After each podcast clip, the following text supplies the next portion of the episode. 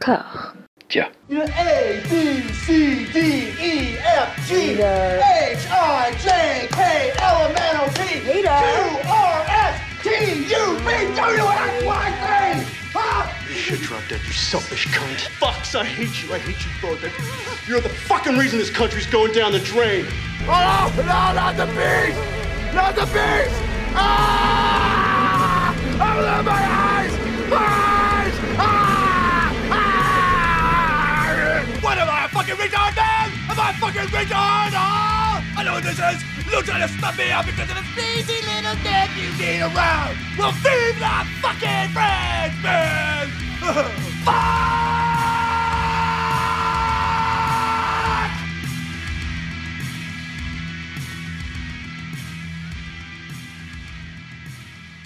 Avant de nous lancer dans cet épisode, nous pouvons déjà nous faire une petite tape dans le dos, puisque nous avons dépassé la cinquantaine de films traités. Avec cette dernière itération, nous avons quasiment poncé notre troisième décennie. Voilà, donc pas de pas de patte. Bon, après, il reste les années 2010, hein, qui sont un peu, un peu fournies. Voilà, oui, il va falloir faire des choix. gros. Et bah, on va rester aussi sur la thématique euh, de, la fournée. On va revenir en fait sur un projet euh, inabouti, assez crucial dans la carrière de Nicolas Cage malgré tout. Ce film, bah, ce projet, c'était Superman Lives de Tim Burton, où Nicolas Cage était censé jouer Superman. Alors sur les mauvais conseils de Lelo, j'ai regardé un, un documentaire qui s'appelle The Death of Superman Lives, Ouais. effectivement, qui n'est pas très intéressant. Non, pas intéressant du tout même. Pas intéressant du tout. Quand j'ai fait le bouquin euh, sur Nicolas Cage, je voulais faire un chapitre dessus parce que c'est quand même effectivement, comme tu dis, un truc un peu, un peu, un peu important euh, dans, dans- dans sa carrière, enfin un trou quoi. Et- Voilà, et, il euh, adore, il a un de ses fils Kal-El. Voilà, c'est ça, quoi. Et, euh, puis c'est un peu ça, un super-héros fétiche, etc. Mais le truc, c'est que bah, je, me suis, je à creuser. Et en fait, à part dire, bah, il a failli faire Superman dans un film euh, où il devait y avoir, euh, je je me souviens déjà même plus qu'il devait y avoir Kevin Spacey, Chris Rock et je sais plus qui d'autre. À part dire ça, en fait, il n'y a rien à dire, en fait. C'est-à-dire que le, et le documentaire, j'ai commencé à le regarder, je l'ai même pas vu jusqu'au bout. Et, et très vite, je me suis dit, non, mais en fait, il n'y a rien à raconter. C'est. C'est, il, a juste fait, il a juste failli faire Superman à un moment avec Tim Burton et tout. Et il y a plein d'acteurs comme ça qui ont failli faire des films. Bah, plein de Et- projets qui sont développés et qui sont arrêtés Bah quelques semaines avant le lancement de la production parce que le studio a peur. Et là, c'est tout ce qui s'est passé. hein. En fait, on voit des essayages, on voit des, des essais d'effets spéciaux. Et Kevin Spacey a failli continuer à avoir une carrière aussi, hein, donc pourquoi pas, hein, envie. Tout à fait. Et bah, tout arrive, hein, tout arrive. Et euh, non, le principal intérêt de ce docu, c'est de voir des images euh, inédites de la, pré-production, en fait, où Nicolas Cage fait des essais de costumes. Nicolas Cage ne m'a même pas interviewé, je pense qu'il a refusé, en fait, parce que ça devait être euh, douloureux. Et on s'aperçoit surtout que le producteur euh, qui était prévu, John Peters, c'est un abruti, mais absolument in- incroyable. Qu'il voulait pas, notamment, il voulait pas voir Superman voler. Il voulait pas euh, que Superman, euh, on le voit dans son costume, et il voulait qu'il se batte contre une araignée géante. Voilà. Et Kevin Smith, le- idée. Ouais, Smith, ouais, il en parle dans son spectacle. voilà, bah, il en reparle là dans l'interview. Euh, Tim Burton a l'air complètement défoncé quand il parle, mais bon, il est caché derrière ses lunettes de soleil, donc on ne sait pas vraiment. Et, euh, et voilà, enfin, c'est pas, c'est pas très intéressant, c'est trop long pour ce que c'est, et c'est tout. Voilà, ça a failli se faire, et euh, eh, voilà, c'est raté. I got lucky. Luck don't cover it, JB. You got an angel looking after you. Maybe it's something else. All you have to do is sigh. Forget about family. Forget about friends. Forget about love.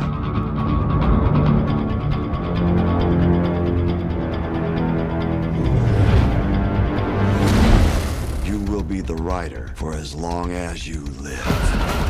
I'm not doing it. You have no choice. Story goes that he'll be normal during the day, but at night, in the presence of evil, the rider takes over. En 2007, Nicolas Cage venge une partie de ses frustrations en interprétant l'un de ses autres personnages de comics préférés, qu'il a même tatoué sur le corps, le Ghost Rider, une création qui remonte à 1972. Le projet est confié à Mark Steven Johnson, un petit gars suffisamment motivé pour payer de sa poche, selon la légende, une séquence d'effets spéciaux iconique. Qu'est-ce qui pourrait foirer? Eh ben, plein de choses en fait. Un script inepte mis en image par une équipe qui n'arrive jamais à le prendre totalement au sérieux, un bad guy en chef incarné par un acteur en pleine montagne russe narcotique, un premier rôle féminin à faire passer le personnage de Nathalie Portman dans les films Thor pour une composition d'Ingmar Bergman par Ingrid Bergman, et au milieu coule une rivière pleine de sueur et de toutes les sécrétions corporelles que le corps relâche au moment les plus opportuns. Cette rivière, c'est bien évidemment Nicolas Cage, investi comme jamais contre vent, marée et neige carbonique. Lélo, comment ce film conspué, très conspué, vieillit-il? Euh, très mal. Euh, Oui. En fait, c'est quand même. Bah, justement, on va en parler parce que c'est intéressant parce que c'est un film dont, dont, dont les deux volets marquent le début et la fin d'une période assez particulière chez Nick Cage, qu'on pourrait baptiser euh, sa période Qu'est-ce qui se putain de passe? C'est celle où, en gros, malgré tous les changements et revirements qu'on a déjà abordés, il, va vraiment passer d'acteurs considérés comme à peu près normal, jouant dans des films considérés comme à peu près normaux, à euh, Arbre de Noël en flammes. quoi. C'est vraiment euh, avec pas mal d'étapes entre les deux. Donc, on a déjà abordé, on a déjà abordé deux qui sont euh, Prédiction et Next. Ouais. Et on va en aborder deux qui sont très, très significatifs par la suite, qui sont Bangkok Dangerous et surtout Bad Lieutenant. Ouais. Mais là, avec Ghost Rider 1 et 2, c'est super intéressant parce qu'on a vraiment le début et la fin. En, 2000 en 2007, déjà, il faut se souvenir qu'on est dans un contexte euh, très différent du nôtre, dans une autre époque. Le premier truc, c'est, comme j'ai dit, qu'en 2007, le, le- le- le public euh, attend toujours de Nicolas Cage des films entre guillemets normaux, euh, comme Lord of War, qui est une abominable merde, mais qui reste un film normal aux yeux du spectateur de base. Techniquement, on a déjà eu une vraie grosse sortie de route en 2006, juste avant avec Wicker Man, mais Wicker Man, c'est un peu à part parce que, euh, premièrement, bah, c'est un film qui a été massacré par la prod et qui a été un peu dévié de ses intentions premières, euh, qui était, on en a parlé aussi pour Neil Labute, euh, de faire une espèce de film policier avec un humour un peu froid, mais, mais évident, et pas du tout euh, ce qu'il est, c'est-à-dire un, thriller grotesque malgré lui. Et, puis c'est un film qui a été aussi mal distribué et qui a surtout vécu en vidéo, et, donc a posteriori. Un truc qui le montre bien, c'est que bah, une des scènes qui est généralement citée et détournée dans, dans Wicker Man, c'est celle du casque rempli d'abeilles et du Not the Bees, Not the Bees, et elle est uniquement visible dans le Director's Cut, donc en vidéo. Donc on est sur un terrain pas totalement vierge non plus, donc euh, Cage ayant quand même depuis plus de 15 ans déjà sa réputation de zinzin d'Hollywood, mais très différent de ce qu'il est aujourd'hui. Et la deuxième différence, c'est que le paysage cinématographique, évidemment, il est aussi très différent. En, en- en 2007, euh, le putain de Marvel Cinematic Universe de ces grands morts, il n'existe pas. Il commence l'année d'après, en fait. ouais, voilà, exactement, parce que ça démarre vraiment qu'en 2008 avec Hulk et Iron Man. À ce stade, on avait juste les trois X-Men ratés de Brian Singer et de ce gros âne rouge de Brett Ratner, dont on a parlé également. Bah, ils sont tous là, ils sont tous venus. hein. Ouais, ils sont tous venus. Euh, donc, on en a encore autant de l'innocence, aussi bien euh, côté Cage que côté cinéma grand public. Quoi. Et, et là-dessus, donc, débarque Ghost Rider, euh, dans lequel on peut voir à peu près tout ce qu'on veut, c'est-à-dire aussi bien un, un- un premier grand pas vers la grande désillusion ou, ou une dernière Zumba avant l'apocalypse. Déjà, le fait que ce soit une adaptation du Motard Fantôme, qui est le nom du Ghost Rider en français, c'est assez déstabilisant. Perso, j'ai jamais été très comics. Il y a deux super-héros qui m'ont vraiment beaucoup marqué quand j'étais, en tout cas plus que la moyenne quand j'étais gosse.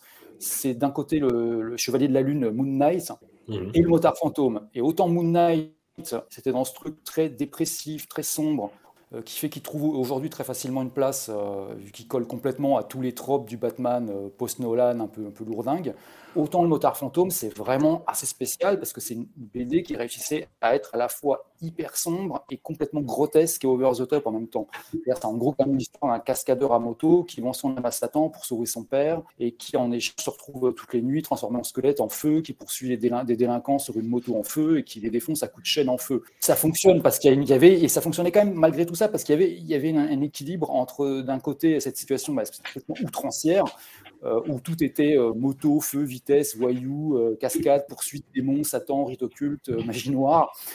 Et en même temps, il y avait une atmosphère et un sens du suspense et même de l'épouvante qui, faisait que ça marchait quand même. Sauf que là, bah, sur grand écran, tout de suite, euh, le débarque. La question, c'est un, comment tu fais vivre un squelette en feu sur une moto en feu sans que ce soit la foire aux effets numériques digne d'un CD-ROM de 1998 Et deux, c'est comment tu arrives à tenir cet équilibre-là, euh, qui est vraiment hautement improbable, sur une, une, production bah, à plusieurs millions de dollars. Quoi. Et fatalement, bah, on se retrouve euh, avec ce qu'on pouvait euh, assez facilement imaginer dès le départ, c'est-à-dire en gros, un, moi je trouve que ça ressemble vraiment à un très mauvais épisode de Buffy contre les vampires. Mhm. En plus, s'embourbe dans une espèce de grammaire pas encore super au point du film de super-héros. Euh, où on passe un temps fou à t'expliquer des origines euh, débiles euh, plutôt qu'à rentrer dans le vif du sujet. et à revoir aujourd'hui, c'est vraiment douloureux et ça confirme justement ma théorie, je parlais de choses qui vieillissent, c'est qu'à partir de 2005, l'âge des films, pour moi, il faut le compter en années chien. un chien par rapport à un homme, ça vieillit 15 fois plus vite la première année, 6 fois plus vite la deuxième et 4 fois plus les années suivantes. Et les films sortis à partir de 2005, c'est exactement ça. Donc en fait, Ghost Rider, c'est techniquement un film qui a 15 ans, mais en ressenti, il en a déjà plus de 70. Donc c'est très très moche, c'est très pâteau, euh, c'est à la fois très appliqué en même temps, mais en même temps c'est grossier. Il y a une scène pour moi qui résume assez bien le désastre, c'est la espèce de réunion démon dans le bar de Los Angeles. J'ai l'impression de voir euh, aux frontières de l'aube de Catherine Bigelow, mais euh, retourné par le MTV de la fin des années 90. Quoi. Et, et je trouve que tout est un peu comme ça. Pour moi, il y a vraiment quand même une seule, une scène, une seule, hein, qui est vraiment réussie, mais qui ça, dure 30 secondes, et tout le film aurait dû être comme ça, c'est celle où, bah, Nick Cage apparaît pour la première fois. Et c'est à environ un quart d'heure du film. Il y, a un, gros plan sur ses yeux, et il dit d'une manière abus, super abusée You can't live in fear. et là, ça dézoome sur lui en moto, prêt à sauter par-dessus genre 200 camions. Il y a du feu partout. On se croirait dans un, un Bioman ou un Kamen Mask Rider. C'est complètement gogol. En fond, tu as Crazy Train de Ozzy Osbourne. Si tout le film avait été comme ça, comme ces 30 secondes-là, euh, franchement, ça aurait été vraiment bien. Mais même là, cette scène, en fait, si tu veux, ils arrivent à, à, la foirer parce que ça fonctionne à fond quelques secondes. Et du moment où il s'élance avec sa moto pour faire sa cascade, c'est la cata. Il y a un flashback en noir et blanc. Tout passe au ralenti. Il y a un gâchis total et très très rapide. Et côté Cage, euh, le truc que je trouve intéressant, c'est que bah, déjà, il y, a quelques, il, y a, il y a des points avec sa vie perso qu'on n'avait plus trop dans, les, dans ces derniers films, qu'on retrouve là pas mal. Déjà, là, le, bah, le projet en lui-même, comme tu as précisé, euh, fantôme, c'est un de ses super-héros fétiches euh, avec Superman et, et d'une certaine manière aussi Luke Cage. Ensuite, il y a l'univers des cascades à moto qu'il avait beaucoup marqué en parallèle euh, via euh, Evolve Nivol, qui, qui ici n'est pas très connu, mais qui est une vraie légende aux États-Unis. C'est un cascadeur qui justement était spécialisé dans les sauts par-dessus des, des rangées de voitures ou des bassins de requins. Il avait voulu euh, limiter quand il, était, quand il était gosse, après avoir vu justement le, le biopic sur, euh, sur Evolve Nivol qui était sorti en 71 avec euh, George Hamilton dans le rôle principal. Il avait fait payer ses camarades de classe de, son quartier, enfin, ou non, les enfants de son quartier, pour le voir sauter à vélo à travers un cerceau en flammes. Mais il s'est fait griller par son père, du coup, ça n'a jamais eu lieu. C'est euh, une histoire aussi que j'avais racontée dans, dans, mon livre Nicolas Cage, J'enverrai contre tout, 128 pages, dans 0,90. Je Des éditeurs absolument adorables aux méthodes Adorable. irréprochables. Ouais.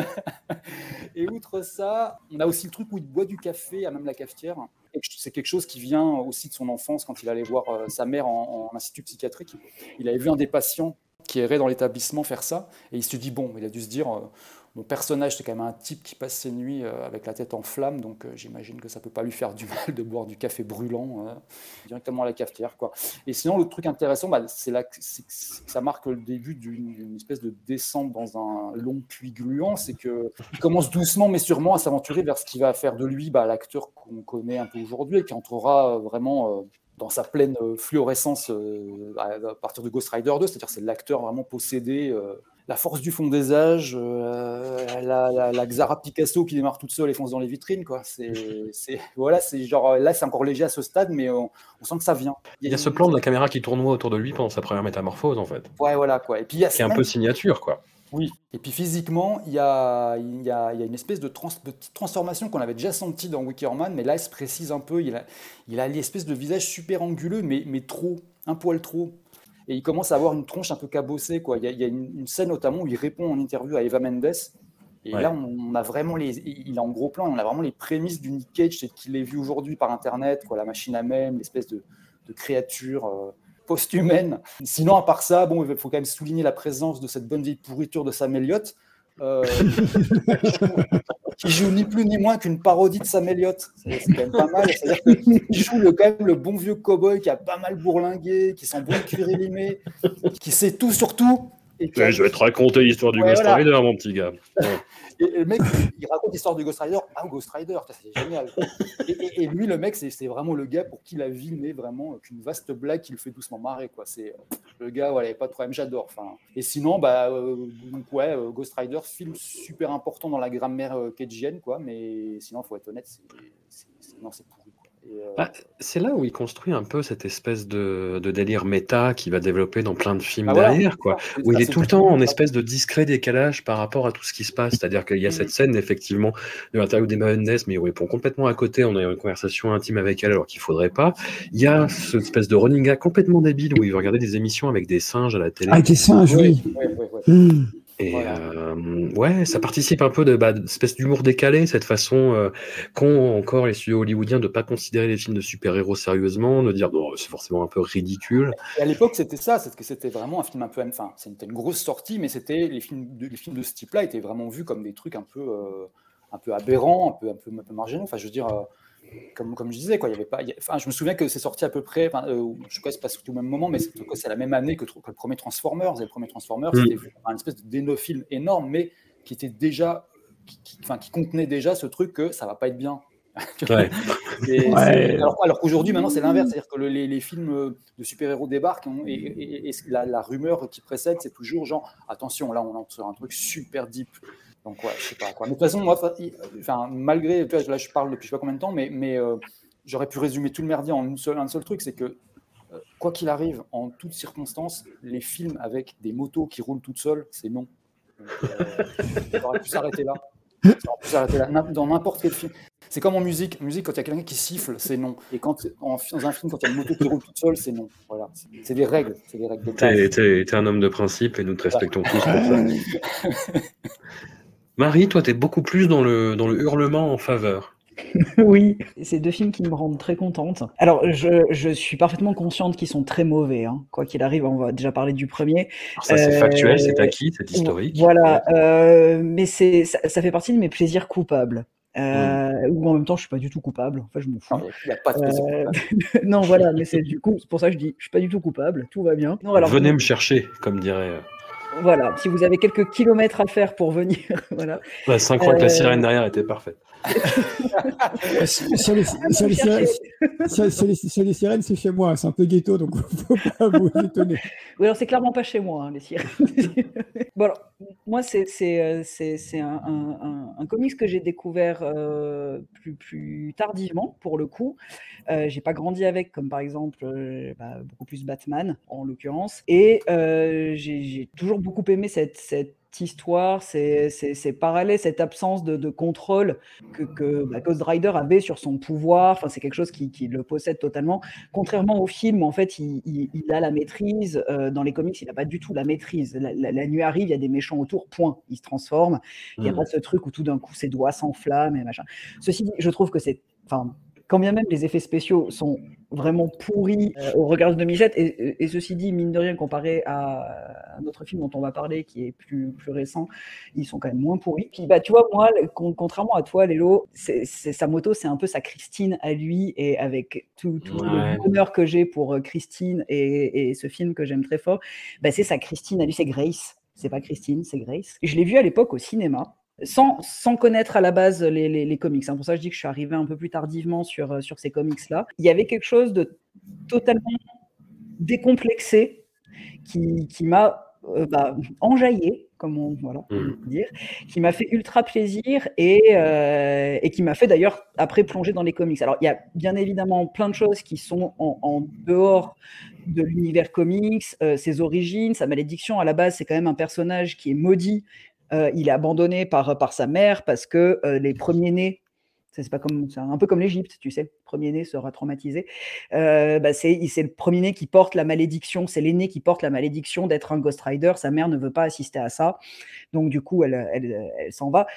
Euh, jusqu'au rôle aussi tenu par Roxane, qui là, au, au- au demeurant, Eva Mendes fait office de potiche, mais elle a un rôle beaucoup plus important dans les comics, puisqu'elle elle, elle s'impose, enfin, et elle s'oppose à, euh, face à Mephistopheles, parce que c'est pas Satan, hein, c'est Mephistopheles, et dans les comics et dans le film. euh, Alors, je t'arrête tout de suite. Dans les, dans les comics des années 70, c'est Satan et quelque chose de bien, quoi. Alors moi, je les ai lus où c'est marqué Mephistopheles. T'as peut-être lu autre chose, hein, j'en sais rien. Enfin, je suis pas un puriste hein, du tout, hein, mais euh, je, je... Parce qu'il y avait carrément des, des comics sur, sur Satan. moi, j'ai lu avec Mephistopheles, en tout cas. Alors, je sais pas si c'est une question de traduction ou euh, voilà. possiblement ça, oui, bien sûr. Voilà, et, bien évidemment, parce que je les ai pas lus en version originale, donc je suppose qu'il y, y, y a, des divergences de, de, traduction.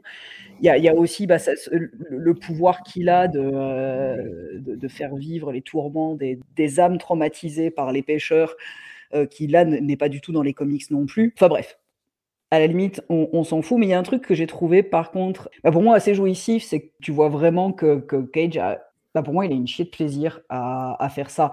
Et c'est un peu, bah, comme tu mentionnais, François, une, forme de, revanche par rapport à, l'adaptation avortée de Superman, etc. Enfin, il y a tout un truc où enfin il peut s'emparer d'un rôle comme ça. Et puis un rôle où tu retrouves, même, sa transformation, tu retrouves un peu ces têtes complètement hallucinées que tu as dans À tombeau ouvert tu as, plein de choses où derrière, tu as l'impression qu'il s'en donne à, cœur joie, le, développement du personnage, etc. Puis moi, je le sens assez content d'être là, ce qui fait plaisir, parce qu'en l'occurrence, ben, on, parle quand même de Nicolas Cage. Et puis, je trouve que c'est un personnage qui est vraiment hyper cool. Enfin, bon, moi, ce, crâne en feu, ces, ces chaînes, enfin, moi, je trouve ça super. Euh, mais c'est mon, c'est mon petit plaisir du, mauvais film, sans que ça verse non plus dans le nanar.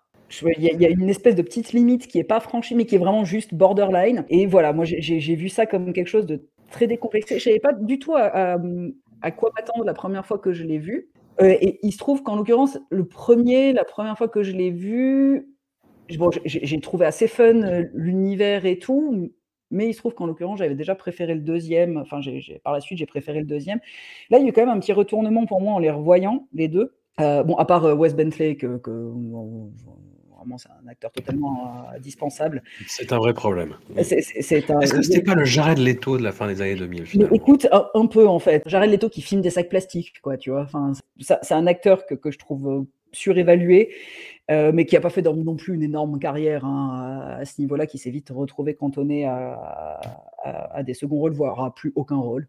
Hein, tout court. Mais voilà, moi, il y a ce truc quand même au niveau du personnage, au niveau de, du mythe cagien, voilà, le, fait qu'il se fasse plaisir comme ça, que, bah, ça, relève un peu de cette, espèce de petite revanche qu'il peut vivre. Et ce personnage de Ghost Rider que je trouve beaucoup trop cool. Quoi. Et moi, cette transformation, euh, ce, crâne en feu, euh, enfin, moi, je trouve ça super. Voilà. C'est vraiment la décomplexion ultime et c'est youpi pour moi, ce genre de film. Bon, mais écoute, tant mieux, tant mieux. Effectivement, je te, je te, l'accorde tout à fait. Tout, on disait que ça, ça, ouvrait cette espèce de voie euh, dans l'univers de, Nicolas Cage dans sa filmographie. Et c'est vrai que là, il a l'air de se faire plaisir et ça a l'air d'être à peu près communicatif. Seb, est-ce que tu as ressenti de la joie? Est-ce que tu as ressenti quelque chose? Ouais, j'ai ressenti des. En fait, c'est le, le moi, ça me, ça, me fait penser à. Tout le film me fait penser à un espèce de, de, de concert de reformation d'un vieux groupe de Dimeta qui, qui se reforme maintenant. Du coup, tu dis c'est un peu cool, mais c'est un peu cringe quand même. Et tu dis il aurait, peut-être fallu faire autrement. Après, il y a des choses qui sont, qui sont. Bon, on a déjà été complet déjà, mais il y a des choses un peu intéressantes. Moi, quand, je l'ai revu là pour, le, pour l'émission, la scène où, il se, le, Ghost Rider prend, prend possession de lui, j'ai vu ça un peu que ça m'a rappelé les scènes de transformation de, des films de loup-garou tu sais, le mec il est en souffrance, tu vois, c'est une malédiction qui qui peut pas vraiment. Euh, coup, ça m'a fait penser un peu à ça et qu'on sait que Nick, il est, Nick, il est assez fan du cinéma des années, euh, 30 par là. il y a un petit côté, un petit côté loup-garou quand le, Ghost Rider prend, prend possession de, son corps. Tu sais, il est par terre, il se roule un peu et ça m'a fait un peu penser à ça. Après, il y, a plein de, il y a plein de choses qui auraient pu être bien, mais qui, qui, sont pas bien en fait. Si, on, dans, tout autour du film, tu as des trucs qui auraient pu être bien, mais qui ne sont pas. Par exemple, tu as la, la, la, BO, elle est faite par Christopher Young, qui est quand même un mec super balèze, mais là, il fait une BO tout à fait random. Hmm. Après, bah, il ne faut pas oublier que ça reste quand même Mark Evan Johnson, c'est le Real qui avait fait euh, Daredevil juste avant. Ouais. il, faut, replacer, il faut replacer un peu ça dans, dans les choses. moi, les, moi les, les comics, je, Ghost Riders, je ne les, les, avais jamais lus. Donc, je ne peux pas euh, faire de comparaison par rapport à ça. Mais effectivement, Nick, Nick semble, semble s'amuser. Il y a un casting qui est quand même assez, euh, assez sympa. Parce qu'on a parlé de Sam Elliott. Il y a Peter Fonda aussi, quand même, qui joue donc Mephistopheles. Il y a Sam Elliott, comme, comme tu disais, qui Sam Elliott qui, qui reprend un peu son rôle du, du narrateur dans, dans le Big Lebowski. Son rôle de Sam Elliott, en fait. Ouais. Oui, Voilà, il, est là, il, vient, il, par- il parle aux gens, il est trop cool. Moi, je veux être comme lui à 80 ans, il n'y a, pas de problème. Et j'ai un Ouais. cheval en feu. Ouais, alors, alors, alors ce passage, quand, quand il, fait, il fait genre, suis-moi, tu vois, avec son, avec son cheval en feu, tu te dis, oh là là, c'est trop bien. Moi, je trouve ça super. Ah ouais, je pense que c'est c'est la, la, la scène, la, la scène la plus cool du film, avec celle aussi, il y a aussi un passage où Nick fait son, son pointé, son pointé de doigt Elvis, il le, fait- il le fait bien, il le fait bien dedans aussi. Mhm. Et alors un truc aussi qu'on n'a pas, on n'a pas dit, mais c'est que Nick, il est quand même super tanké euh, dans, dans le film. Là. Il a quand même fait pas mal de sport là pour être en, en forme dans son rôle de Johnny Blaze.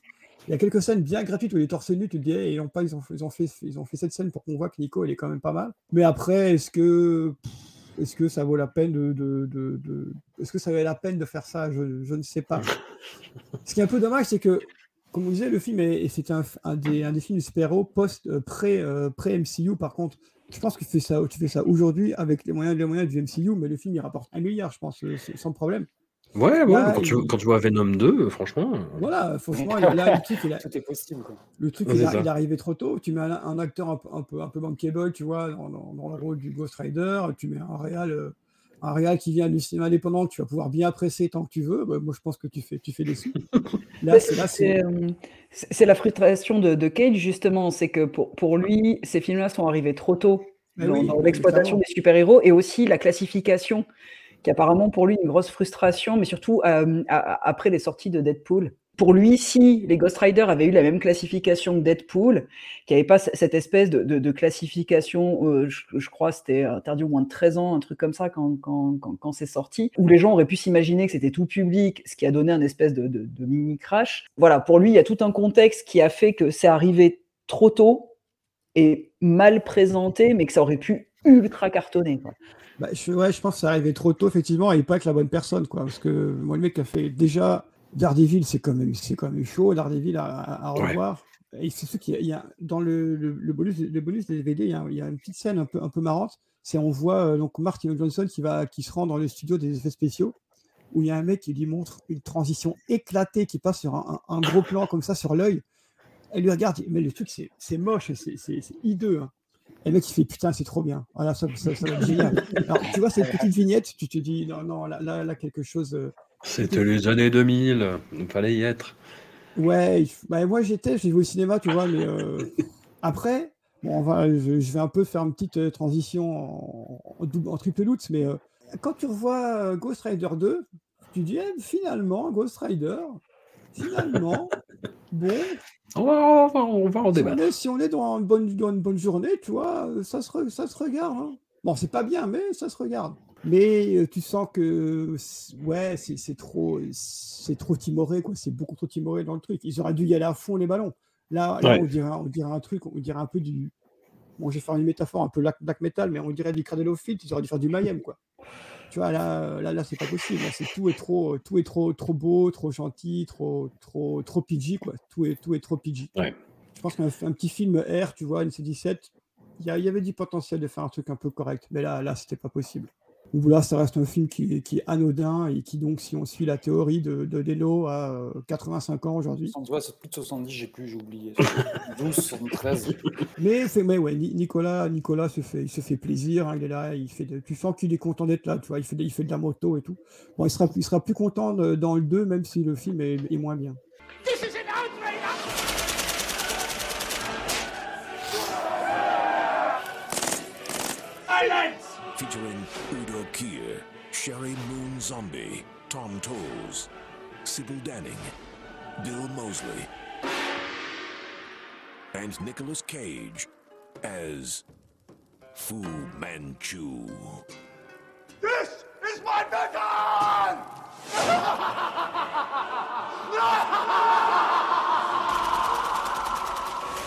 Werewolf Women of the SS. Written and directed by Rob Zombie. La même année, Nicolas Cage fait une courte apparition dans un projet trop cool pour l'école, Grindhouse de Quentin Tarantino et Robert Rodriguez, un double feature de série Z et B, entrecoupé de fausses bandes annonces de réalisateurs invités, un projet sur lequel mais tout le monde s'est excité, mais comme des malades. Et quand le film est sorti, tout le monde a fait OK vu. Grosso modo, et les, les- au point où euh, les films sont sortis séparément, en fait, Planète Terreur de Robert Rodriguez et Death Proof de Quentin Tarantino, et Grindhouse existe dans des copies un petit peu volatiles, où on peut apercevoir donc notamment la bande-annonce Werewolf Woman of the SS, réalisée par Rob Zombie, où apparaît Nick Cage. Marie, est-ce que ce serait pas le moment de se fâcher avec les fans de Rob Zombie? Tant qu'on y est, en fait, à se mettre la cinéphilie à dos, pourquoi pas Rob Zombie? Je, Alors, je je- me, je me garde les fans de Tarantino pour après. hein. ça, ça marche. Ouais, ça, on peut se les garder aussi.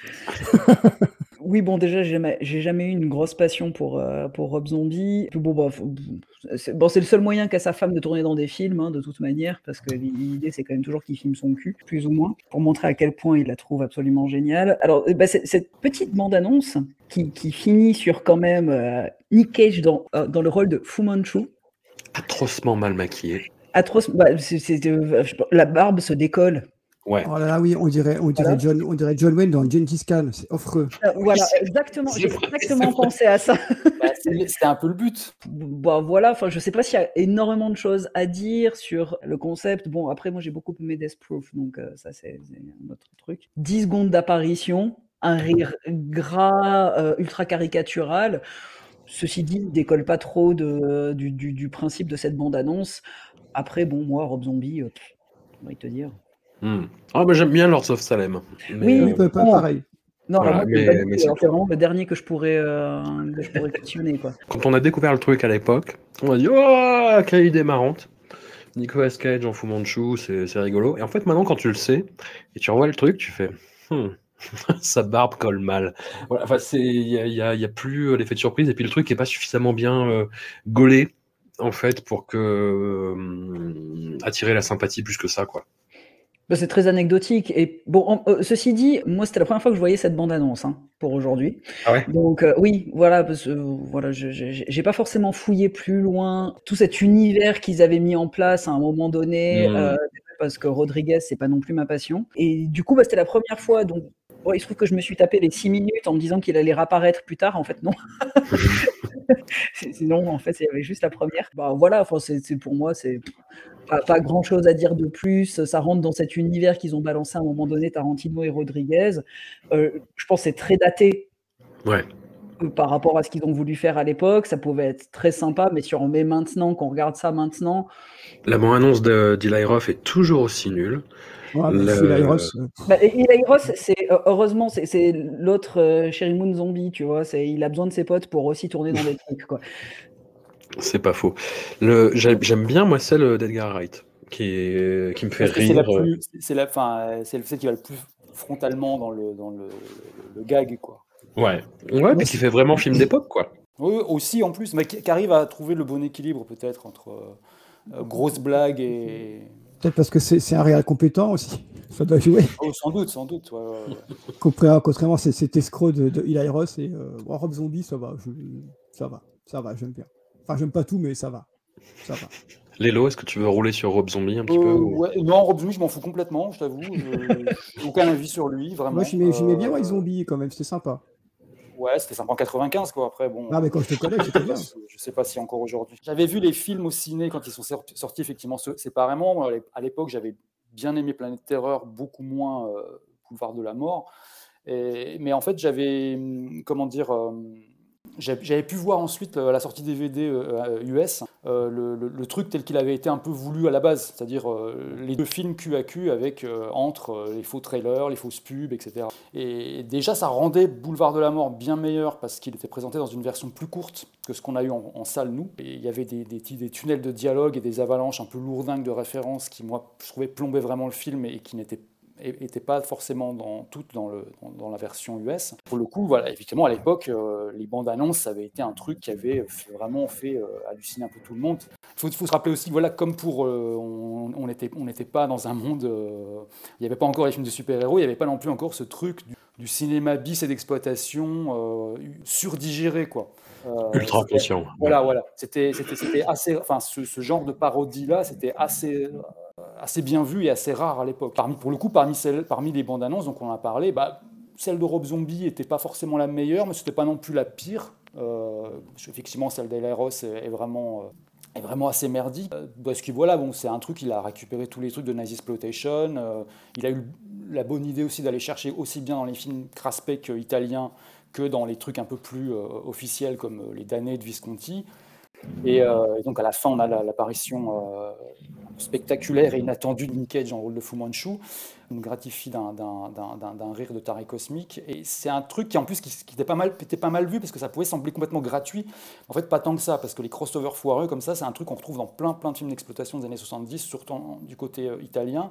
Bon, à divers degrés, hein, sachant que celui, il y en a un qui, qui avait été très très loin dans le délire, plutôt du côté asiatique, c'était La Résurrection du Dragon de Loki. Euh, sorti en 77, Évidemment. dans, dans lequel Bruce Lee, qui n'est pas joué par Bruce Lee, mais par un type qui ne ressemble absolument pas à Bruce Lee, dans lequel donc Bruce Lee meurt, va au paradis et, et doit se battre contre, euh, de mémoire, Dracula, James Bond, euh, l'inspecteur Harry euh, et Emmanuel aussi. donc, et où donc en chemin, il- ah oui, et en chemin, il rencontre Popeye et Kane de la série Kung Fu. Et, enfin, voilà. Et donc voilà, dans, cette logique-là, un peu grindhouse, film d'exploitation, Nick Cage en Fu Manchu, euh, ça passe complètement. quoi. Grindhouse et les, fausses bandes annonces, c'est un peu la même chose que, ce que je parlais pour Ghost Rider juste avant, c'est-à-dire qu'on est vraiment à un temps de, l'innocence. Et euh, il y a une des bandes annonces d'ailleurs qui résume, je trouve, qui symbolise vraiment très très bien ça, c'est euh, celle de Machete par euh, Robert Rodriguez. C'est-à-dire que quand c'est sorti à l'époque, cette bande annonce, elle avait fait halluciner tout le monde. Moi, j'ai souvenir qu'on l'a regardé plusieurs fois d'affilée. quoi.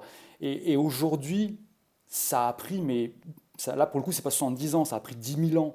Parce qu'on on, on est passé entre 2007 et aujourd'hui d'une époque où, où Machete, c'était genre une blague très courte, très drôle, qui jouait sur vraiment un truc, en plus, un truc euh, du fantasme, quoi. Ouais. Euh, un truc qui n'existait pas, quoi. Et on est passé de ça à non pas un, mais deux, et bientôt trois films. Parce que Rodriguez a annoncé Machete. De merde, des films de merde. Oh, le de 2, merde, il est horrible. Alors, Oh, le le deux, j'ai 2, il est regarder, mais, mais déjà le premier, quand je l'avais vu, j'avais, j'étais, j'étais dit, non, c'est, quoi cette merde, quoi? C'est vraiment le truc, de, ouais. euh, voilà, le truc de la blague qui a été pressé jusqu'à la dernière goutte et qui fait plus rire personne aujourd'hui, et surtout pas les gens que ça avait fait rire au départ, c'est-à-dire pour- plutôt les amateurs de cinéma d'exploitation. Et euh, en fait, je trouve que si le trailer avec, de Rob Zombie avec Nick Cage marche, marche toujours un peu près aujourd'hui, même si, voilà, évidemment, il y a, a- c'est l'eau qui a coulé sous les ponts, c'est tout simplement parce que le film n'a pas été fait, tu vois. Justement, la blague n'a pas été euh, essorée euh, autant. D'ailleurs, ce qui est marrant, c'est que d'ailleurs, si on peut comparer, c'est que si on, alors je sais pas quelle version vous avez vue du trailer, parce que la version d'origine, elle, est très courte, elle dure deux minutes, et je trouve que celle-là, elle fonctionne. Par contre, il en a, mis une version sur YouTube, Rob Zombie lui-même. Il en a mis une version qui est plus longue, qui dure 5 ou 6 minutes et qui euh, est en HD. Et là, pour le coup, ça n'a dé- déjà là, à 5-6 minutes en HD, ça n'a aucun intérêt. C'est-à-dire que ça devient déjà chiant. Dans la, la- celle d'origine fonctionne à peu près. Quoi. Et c'est le truc, c'est que ça montre c'est que c'est pas censé aller plus loin. Quoi. Oui, c'est euh, c'est un gimmick qui a dû rester un gimmick, quoi. c'est ça, quoi. Et le problème, c'est voilà, c'est qu'entre temps, on est passé, on a basculé dans cette espèce d'air où euh, dès qu'on a un truc vaguement intéressant, on n'arrive plus à le laisser passer, à le laisser et à passer à autre chose, quoi. On s'acharne jusqu'à qu'il n'y ait plus une putain de goutte de jus. Et, C'est ça. et ça tue, ça tue vraiment tout le, le- bah, tout ce, quand même, le- ce qui fait la base de ces choses-là. C'est-à-dire que c'est quand même le fantasme, l'imagination, euh, la frustration aussi, quoi. De pas voir le vrai truc, quoi. Et Mhm. euh, voilà, bon, c'est dommage, quoi. Mais bon, après, il faut, faut, quand même se dire, on n'a plus pour très longtemps, tout sera bientôt fini. On sera bientôt une- un mauvais souvenir dans le rêve d'une tortue. Euh, c'est pas grave. I was just a regular guy. Hey, gorgeous. Hey, my only superpower was being invisible to girls. But the comic books had it wrong. You don't need a power to be a superhero.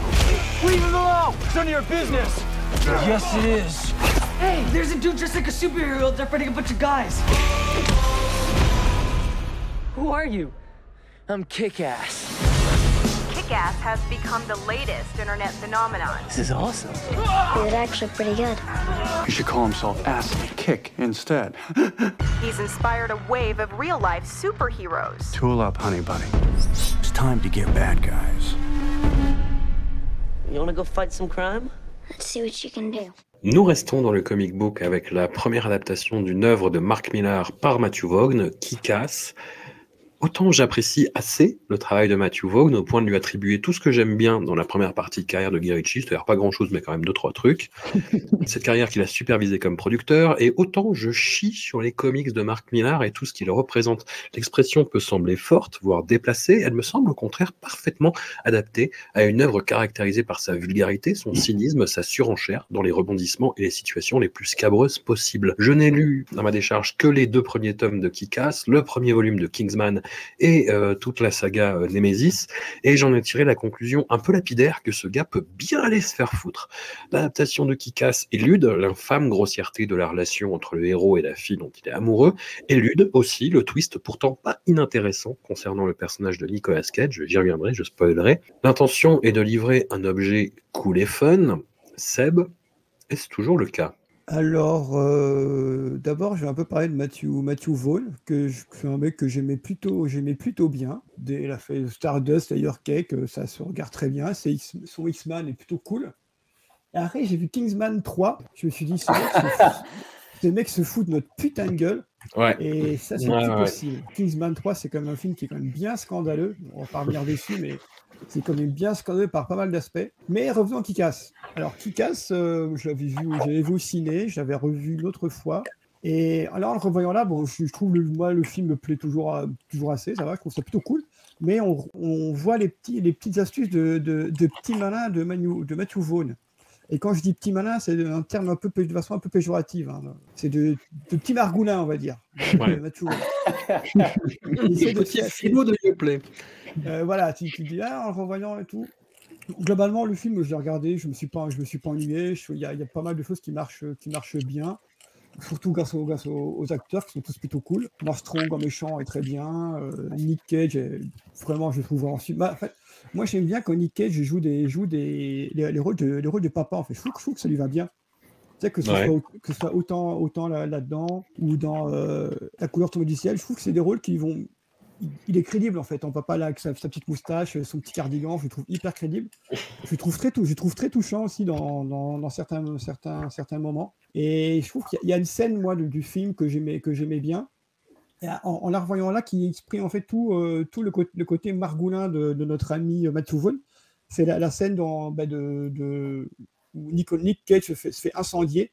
Donc, tu as, une scène qui aurait, pu être, super émouvante, tu vois, avec Nick Cage qui est là, qui, euh, est en train de brûler vif, quoi, clairement, devant, de- devant sa fille.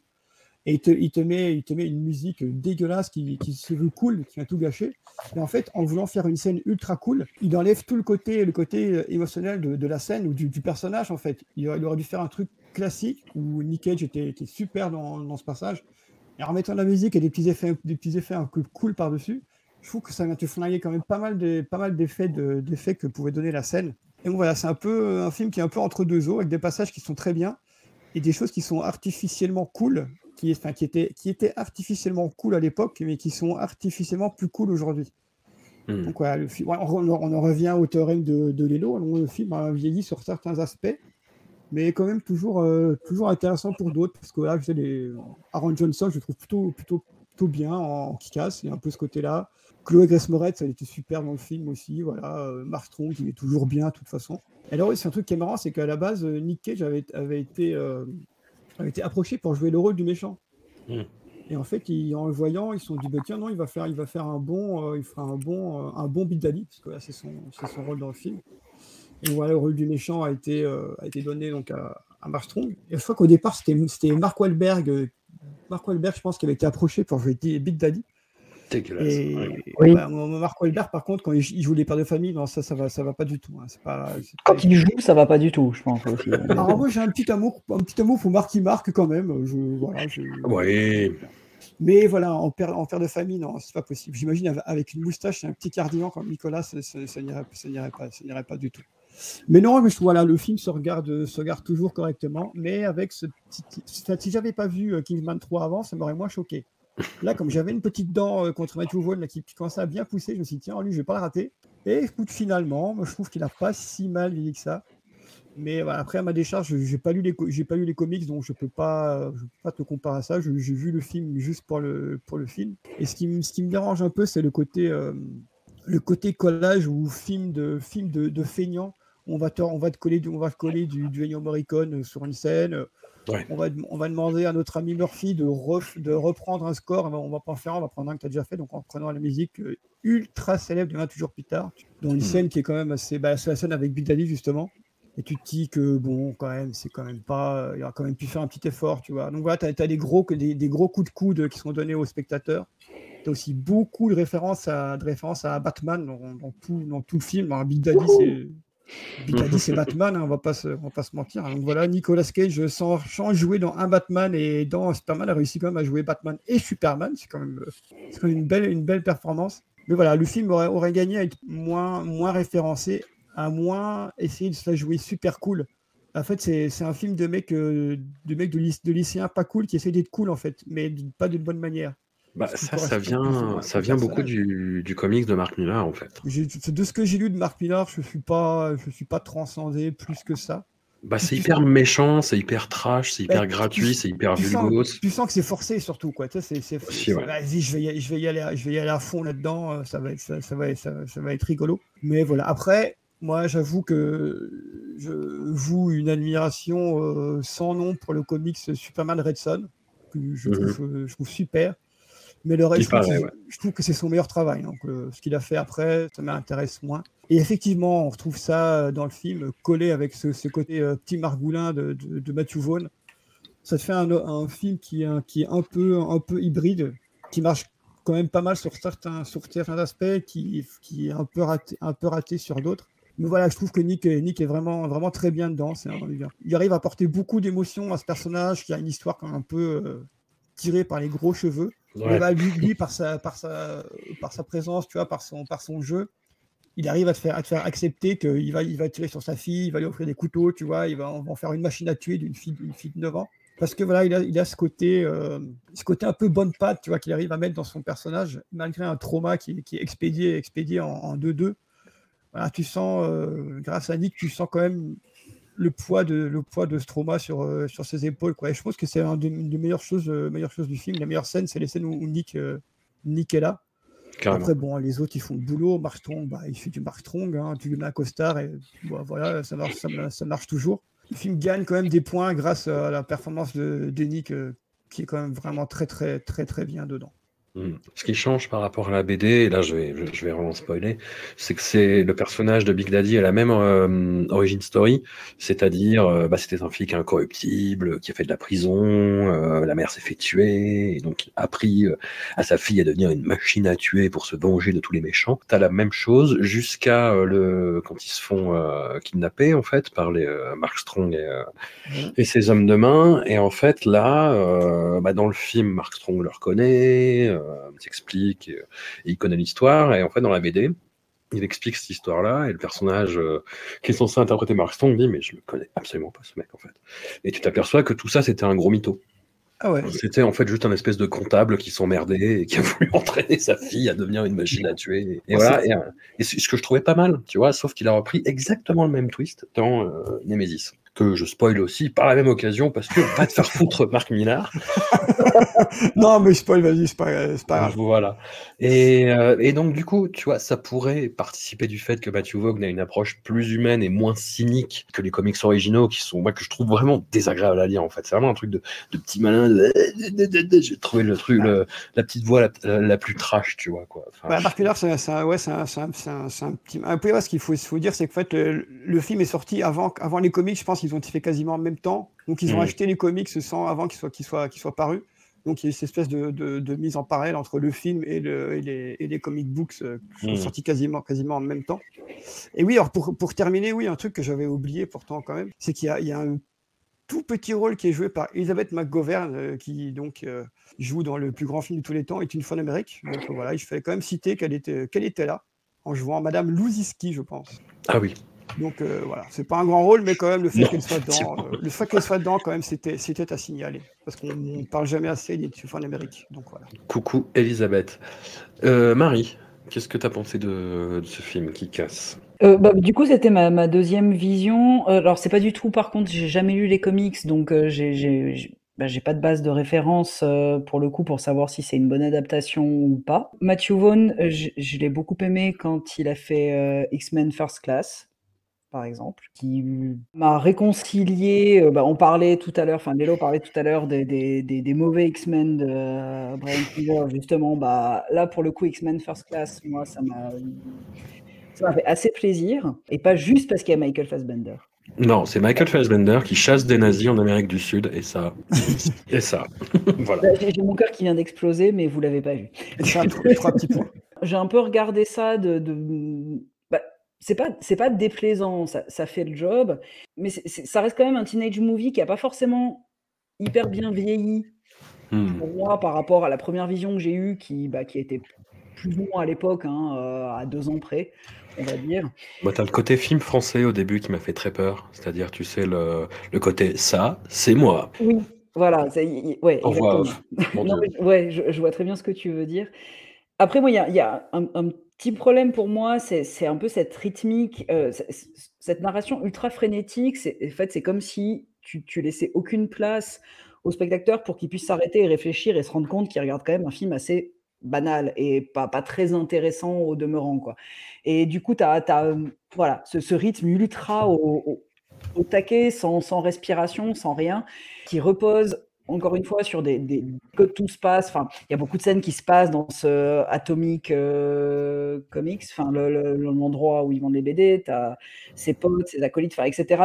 Tout, est vraiment univers ultra, mais, mais tout est beaucoup trop frénétique et tu sens que ça cache quelque chose à un moment donné si tu laisses pas de, respiration. Par contre, Nick a l'air quand même. euh, J'en suis au stade où je l'appelle que Nick. Voilà, c'est comme ça. On arrive à un niveau maintenant, la cinquantième, je l'appelle conique.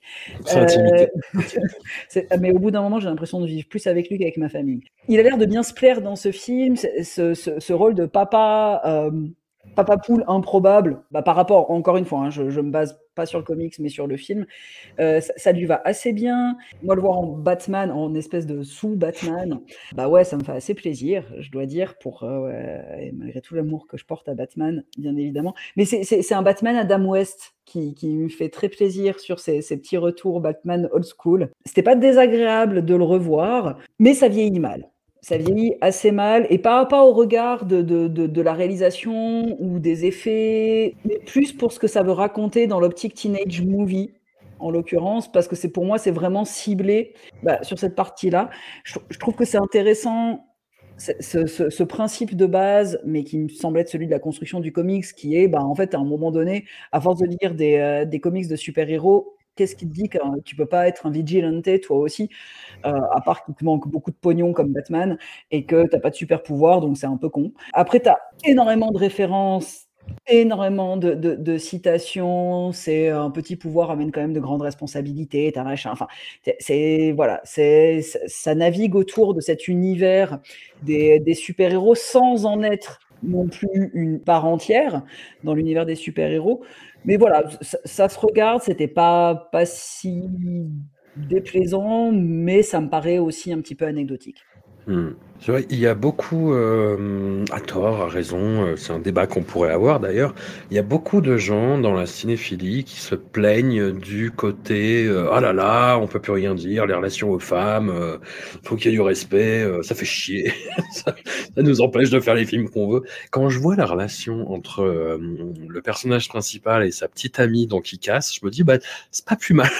Ouais, Je- on est un ouais. peu évolué par rapport à ces trucs-là. Au moins, tu vois, on a plus ce genre de trucs. Parce que là, c'est quand même. Oh, il y a des passages qui sont super cringe. Oh, mais je vais faire, je vais faire, très, très, très cringe. ouais. je vais faire, je vais faire passer pour un gay histoire de, de la choper et tout. Non, C'est pas un bon plan, mon pote. Puis Et puis ça marche, c'est sur- ça le pire. Sur la construction, parce que le comics, il est a- a- assez récent, je crois qu'il date de 2008, un truc comme ça. Enfin, si je, je Ah, mais c'est genre. euh, en même temps que, en même temps que le film. en même temps, ouais. ouais, ouais, Voilà. voilà. Et euh, bah, comme tu disais, euh, Seb, justement, je crois qu'il il finissait le dernier opus du comics quand il, quand il était en train de tourner le film. Quoi. Ceci dit, Big Daddy, enfin, si on veut quelque chose de bien cringe, Big Daddy, c'est quand même assez moyen à ce niveau-là. quoi. Oui, oui, oui, oui. Puis, tout, euh, puis la sexualisation de Chloé Grace Moretz euh, à l'époque, qui, qui existait et qui était euh, aussi gênante que celle de Christina Ricci euh, au moment d'entretien avec un vampire. Ouais, quoi. mais Enfin, tu sais, c'est- voilà. ce, ce que je disais, quoi. Si, si ça avait pas été Nick, ça aurait pu être encore beaucoup, beaucoup plus cringe que ça, quoi. Parce que heureusement, il apporte un peu de trucs, tu vois. Mais Mais- avec, avec Mark Wahlberg, ça aurait été, ça aurait été beaucoup, beaucoup Oui, plus alors, avec. Mark Wahlberg, de toute manière, ça aurait été juste un, un, imbouffable. Enfin, à part quand il parle à des fougères, franchement, Mark Wahlberg sert à rien. Mais, Oh, euh, quand même, no pain, no gain, on va quand même respecter. Hein. Non, non, non, non. Oula, alors là, non. Voilà. Non. Attention, je vais torser les gars, attention. hein. Non, non, mais. mais heureusement, on n'est pas filmé. Enfin, désolé, hein, je, je- euh, mais, euh, non, mais il, il a ce côté. Enfin, il ramène. Enfin, je suis d'accord avec toi, Seb, sur le principe que le fait d'avoir Nicolas Cage dans, dans, dans, dans ce rôle-là, il amène un petit peu de- douceur malgré le rôle qu'il joue par rapport à sa fille, en fait. Et c'est très con, mais je, je trouve que ça fonctionne assez bien, cette relation, Mm. de rien. Et il fonctionne très bien dans ce rôle-là. Et bah, parce que, bah, voilà, encore une fois, l'émission, c'est un peu euh, sur lui, hein, quand même.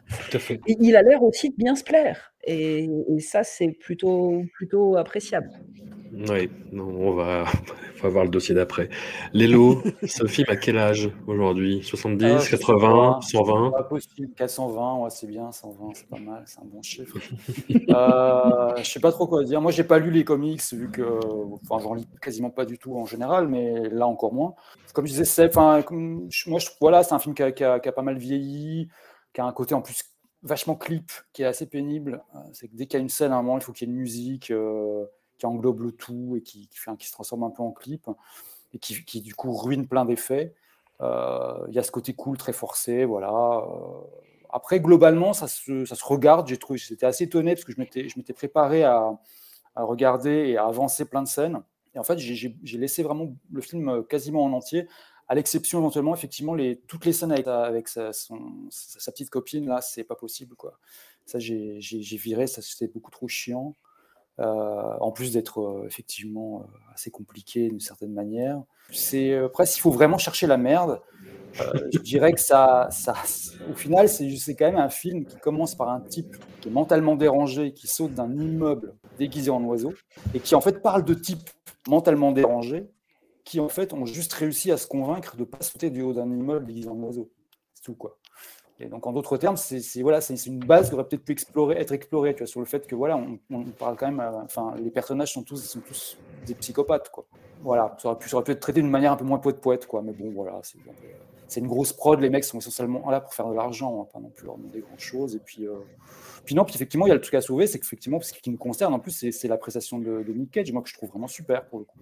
Mhm. Et, euh, je me souvenais pas du tout à, à quel point il était bon dans le film, et surtout à quel point le rôle était euh, euh, presque taillé sur mesure pour lui, quoi, parce que c'est un espèce de monsieur tout le monde avec un, un petit versant psychotique et une identité secrète qui lui permet de faire des trucs violents et extravagants, ce qui est presque une description de ce que fait Nick Cage depuis les années 80. Et de. Euh, et je trouve qu'il arrive à faire passer plein de trucs avec pas grand chose, justement. Par exemple, la, scène où il met le feu à l'entrepôt au milieu du film, il a une espèce de gestuelle qui fonctionne super bien. Il arrive à être à la fois hyper clinique, hyper froid et en même temps à montrer aussi le côté un peu euh, gauche et un peu ridicule de la situation, sans non plus verser dans le comique. euh, ou le grotesque.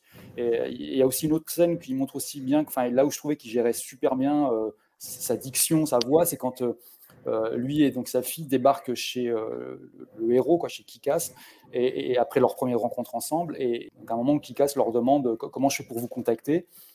Et, et la fille répond une espèce de grosse punchline. euh, elle dit euh, T'appelles le maire, il allumera un signal lumineux en forme de bite. et, et, Nick Cage, il enchaîne derrière en donnant une réponse, mais qui n'est pas du tout drôle en soi. Il dit juste euh, Indique sur ton site que tu es en vacances, on te trouvera. Mais la façon dont il le dit, c'est que ça, ça faisait vraiment mélange entre ouais, euh, un type qui, qui, qui est au guichet d'une banque, qui est euh, une espèce de, de- de colonel de l'armée euh, euh, du, du, du 18e, du 19e siècle. Du coup, c'est assez drôle. Quoi. Il y a un espèce de décalage et il gère ça très très bien. Mais bon, voilà, sinon, euh, euh, je vais pas redire ce qu'a déjà dit, ce déjà dit Seb ou, ou Marie. Il y, a- il y a un moment où, où il lâche les chevaux.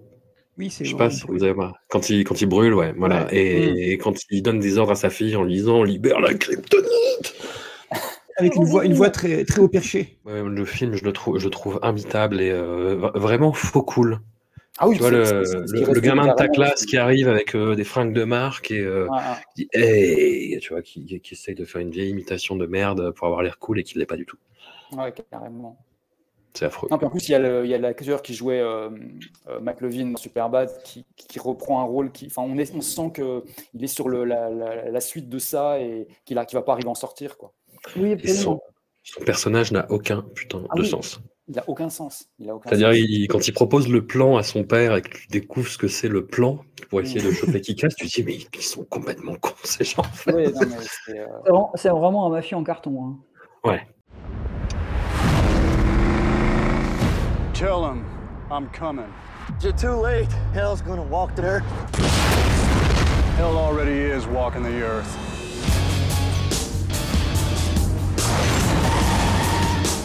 Broke out of hell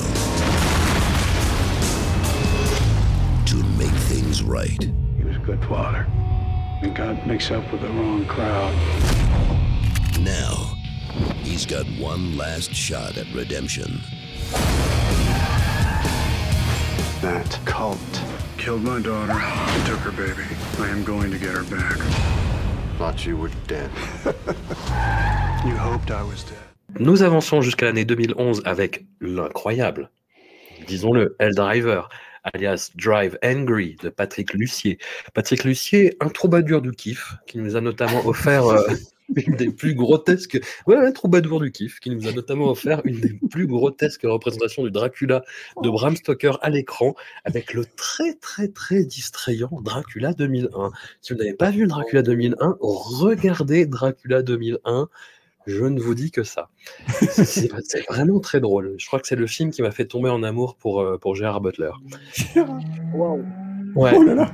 Beaucoup, beaucoup d'informations. Driver est de ces films qui ont tenté de surfer la vague de la 3D et qui conservent de leur tentative des plans totalement nazes et non sensiques en 2D, ce qui est distrayant, encore une fois, mais qui là euh, n'a absolument aucun sens. Mais s'il n'y avait que ça à se mettre sous la dent, boy, oh boy. Driver reste dix ans après sa conception cet objet bizarrement fier de sa vulgarité, où Nicolas Cage se laisse aller au fil de l'eau marécageuse dans laquelle on lui offre de se baigner. Il y a bien évi- il y a bien évidemment la scène sur laquelle nous reviendrons dans des élans de rire un peu nerveux, un peu douloureux aussi. Il y a aussi un casting complètement à côté de la plaque, mais encore une fois, tout cela est fait de façon très distrayante.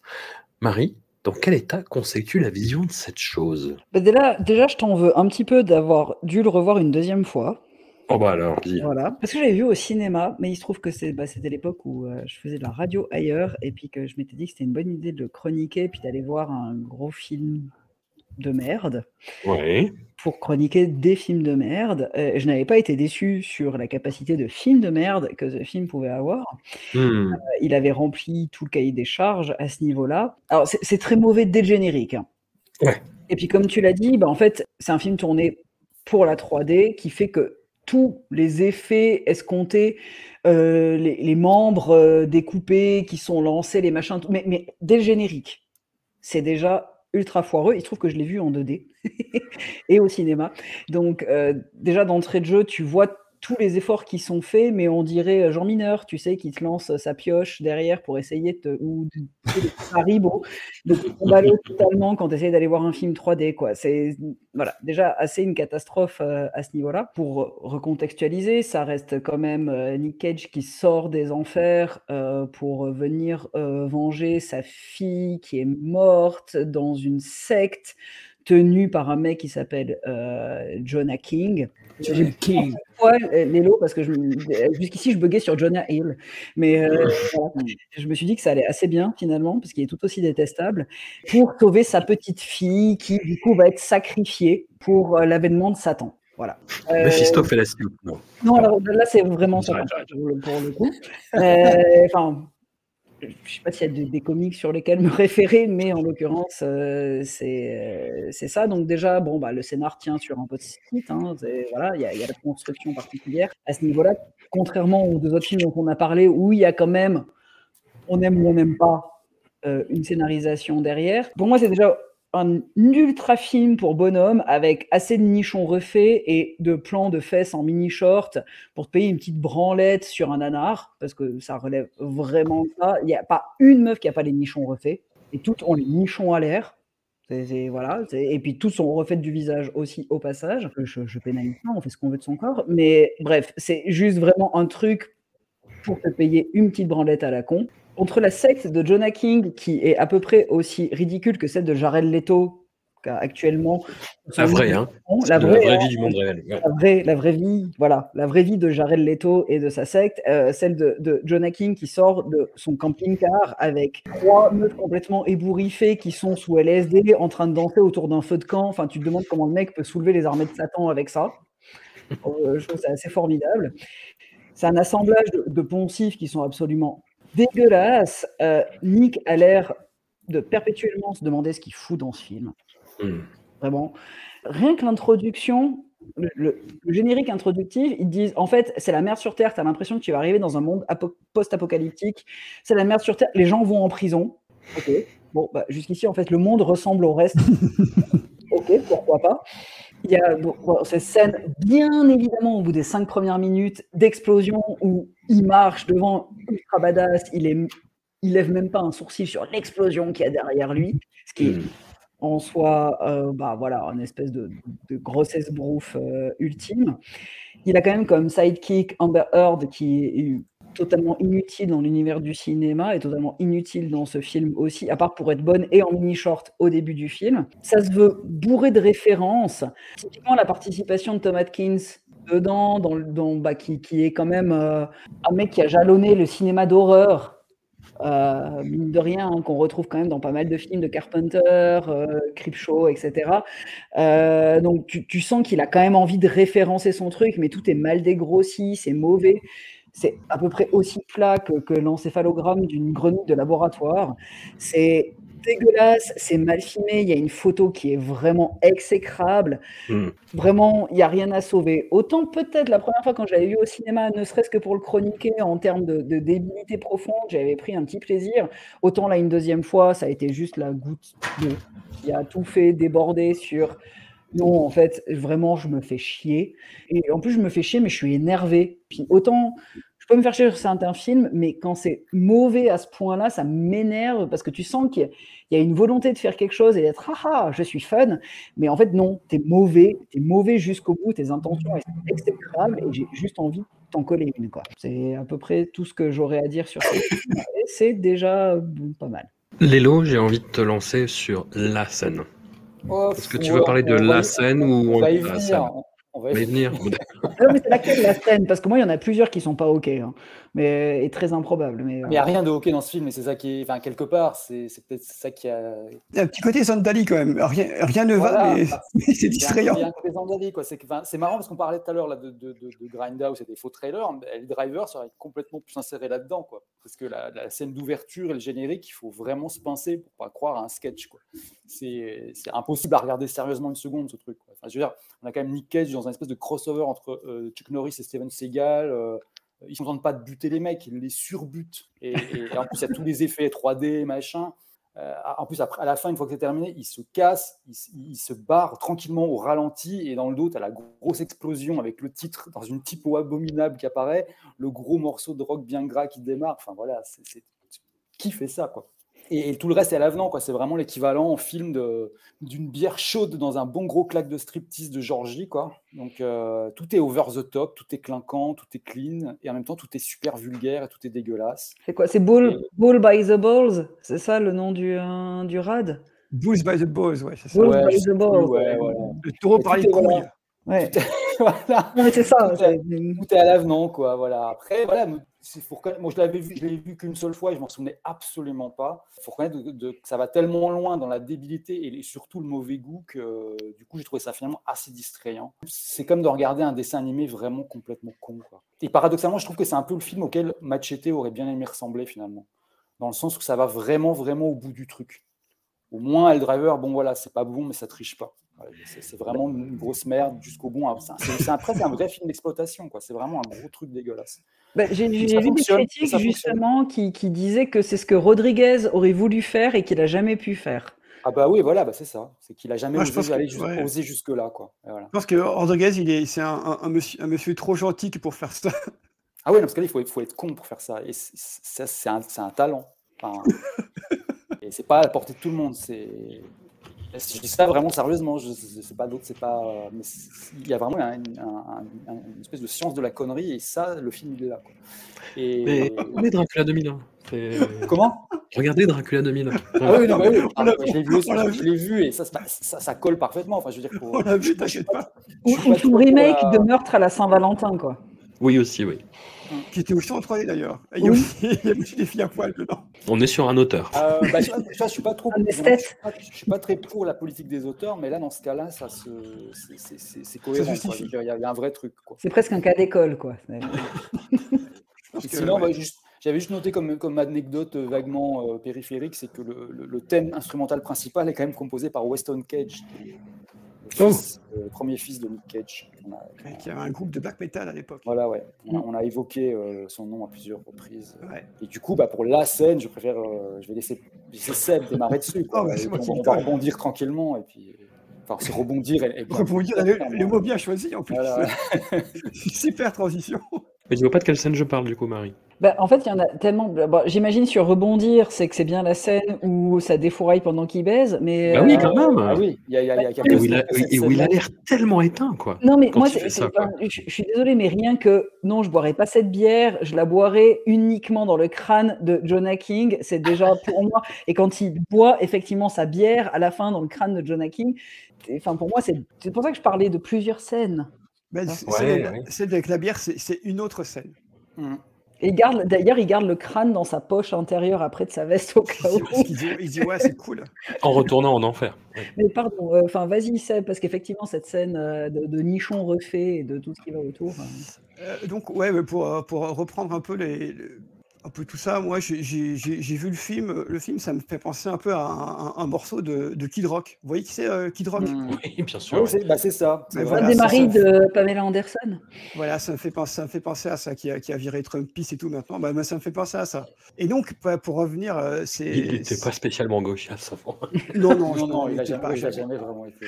Non, non, il a jamais, il a jamais été. Au moins, on peut dire qu'il est pareil dans sa connerie, lui. C'est quand même. Ah bah lui, il a, il a toujours été jusqu'au bout. C'est Voilà. c'est- un truc de redneck. euh, Ah, c'est, c'est- alors, Kid Rock, c'est un mec qui s'est, passé euh, Fred Durst pour un, un intello, hein, on- quand même. C'est euh, c'est quand même quelque chose. Je sais pas Donc- comment il a pas fait pour pas mourir euh, de- de- dans un incendie qu'il aurait causé avec une cigarette euh, qu'il aurait fumé en s'endormant, tu vois. Et du mauvais, vois, mauvais du mauvais whisky. Oui, voilà. Donc, la scène. Eh bien, en fait, c'est une scène qui est, qui est voilà, pour reprendre un peu les, les, l'origine de la scène, c'est Nick euh, qui va dans, dans un bar, donc le, le taureau, le Bulls by the Balls. Il va dans un bar, il, une, une serveuse arrive, euh, ils, se font, ils se font du gringue. Il dit retrouve-moi après, ben, ok, il se retrouve dans une espèce de motel dégueulasse, où là, on a, on a Nicolas qui est, qui, est- qui est habillé, qui ne fait aucun effort. Il a juste euh, dégrafé un peu son pantalon, il, il- il a sorti, sorti son engin, et là, il, se- il se fait, euh, il se fait euh, comment dire Chevauché. il se fait chevaucher voilà, par, par une, une, une, une accorte serveuse. Donc là, il fait son truc. La meuf dit vas-y, il bouge un peu. Et lui, en a évidemment, évidemment rien à foutre. hein. donc il est là. Il, il- il- on dirait une espèce de poisson mort comme ça qui est là. La meuf qui essaie de le chevaucher tant bien que mal. Et puis des, des- des méchants, des méchants arrivent. Et là, Nick reprend un peu de vigueur. C'est-à-dire que tout en, en conservant la, la meuf sur lui, il, sort ses flingues. Il commence à désinguer tout le monde. Tout en, tout en, en- en continuant de. Enfin, avec la meuf toujours coincée, coincée, si je peux dire, coincée sur lui. Avec une Donc, lui- multiplication d'effets euh, 3D, mais qui là sont en 2D. Ah voilà, coup, parce que c'est ouais, des dégueulasse, quoi. en 3D. Donc voilà, il, il, il dessout tout le monde, il y, a, il y du sang qui gicle un peu partout. Ensuite, ensuite une fois que c'est terminé, ben, il laisse la meuf à, à poil, comme ça, là, dans, dans un, dans un coin de la chambre. Et lui, il regarde très cool, et la meuf, elle, est toute tremblante, machin comme ça. Et donc, tu as une scène de, une scène de, de baise, euh, hashtag euh, baise, euh, gunfight, euh, complète- complètement éclaté même. Mais c'est un truc, c'est Hmm. rien, rien ne va. Quand on, la, quand on la raconte, rien ne va. Quand on la voit, rien, rien ne va non plus. Même Mais dans un classique, film, euh, c'est- c'est Mais c'est hallucinant. Quoi. ça ne va pas d'une façon, d'une façon différente qu'on la voit et qu'on la raconte. Donc voilà. Après, il y a quand même un truc qu'on n'a pas, on n'a pas évoqué le cas William Fichtner quand même. Ah oui. Qui, Oui. qui, qui parvient en qui parvient à en faire plus que Nick. C'est que- c'est quand même, ça n'arrive, ça n'arrive pas tous les jours. Lui, il a l'air de s'amuser. Ah, lui, il s'amuse, mais, mais comme un petit fou. Il conduit, il conduit des camions, il, il, il plante des gens avec des battes de baseball, il, fait, il vit sa meilleure vie, je pense. Il tire des là, pièces et ça devient une carte du FBI. ah, ah, c'est, Gérard Ajax, euh, David Duchovny, c'est, tout en même temps. Mais c'est toujours une carte du FBI par contre. hein. Ah, il n'a toujours. pas de pouvoir quoi. Non, non, c'est ça. Il peut se transformer en agent Johnson quand il veut. Il s'appelle juste le comptable en plus. Et là, et là il se promène, on ne sait pas exactement quelle jolie route. Il, en fait, il suit Nick. Et tu sais, il- des moments, il fait des. il- comment dire il, il renifle, il sent l'odeur de Nick. Ce qui est un peu un peu espèce de running gag dans le film. Et William Fichtner, il renifle, mais d'une mais d'une manière complètement euh, honteuse. Tu sais, là, il en, fait, il, en, fait- il en fait des caisses avec son beau costard et tout. Et ouais, je pense que lui, lui, il vit sa meilleure vie. Il s'est dit, bon, je joue dans un film qui est complètement éclaté, euh, complètement gogol, donc je vais faire le mec encore plus gogol que les autres, et je vais y aller à fond les patates, en roue arrière, TN, Pau Ninja, et c'est parti, sur le périph' à 200 à l'heure, et il se fait super plaisir. T'as David, David Morse qui joue, bah, qui joue David Morse, hein, il, il est là. Oui, c'est vrai. Mais avec un- une petite jambe polio quand même pour Voilà, il, un il peu boite de- un peu de- parce qu'on se dit, ah, quand même, c'est un mec, un, quand même un mec qui a morphé dans la vie, quand même. Ben voilà, il joue David Morse, quoi, le grand mec. Je croyais que tu étais mort. Mais non.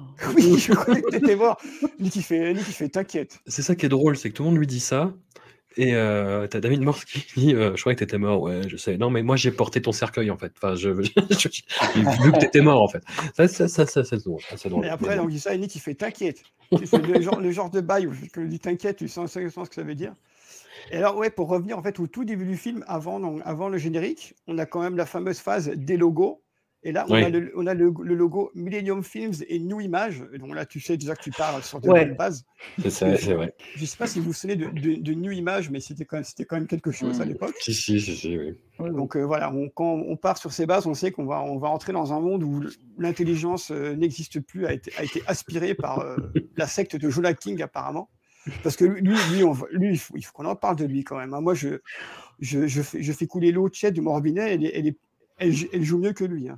Ah, bah, Billy Burke, euh, bah, grand, grand acteur télé, en fait. Hein, et qui a quelques rôles au cinéma, mais. euh, Voilà, mais il a un, cha- un charisme de, un charisme de, de couette usagé. C'est, c'est, c'est quand, même- c'est quand même scandaleux, ce, Non, ce mais garçon. Ce truc Et le mec est censé jouer. pseudo-gothique, débile, enfin bref, pseudo-gothique western.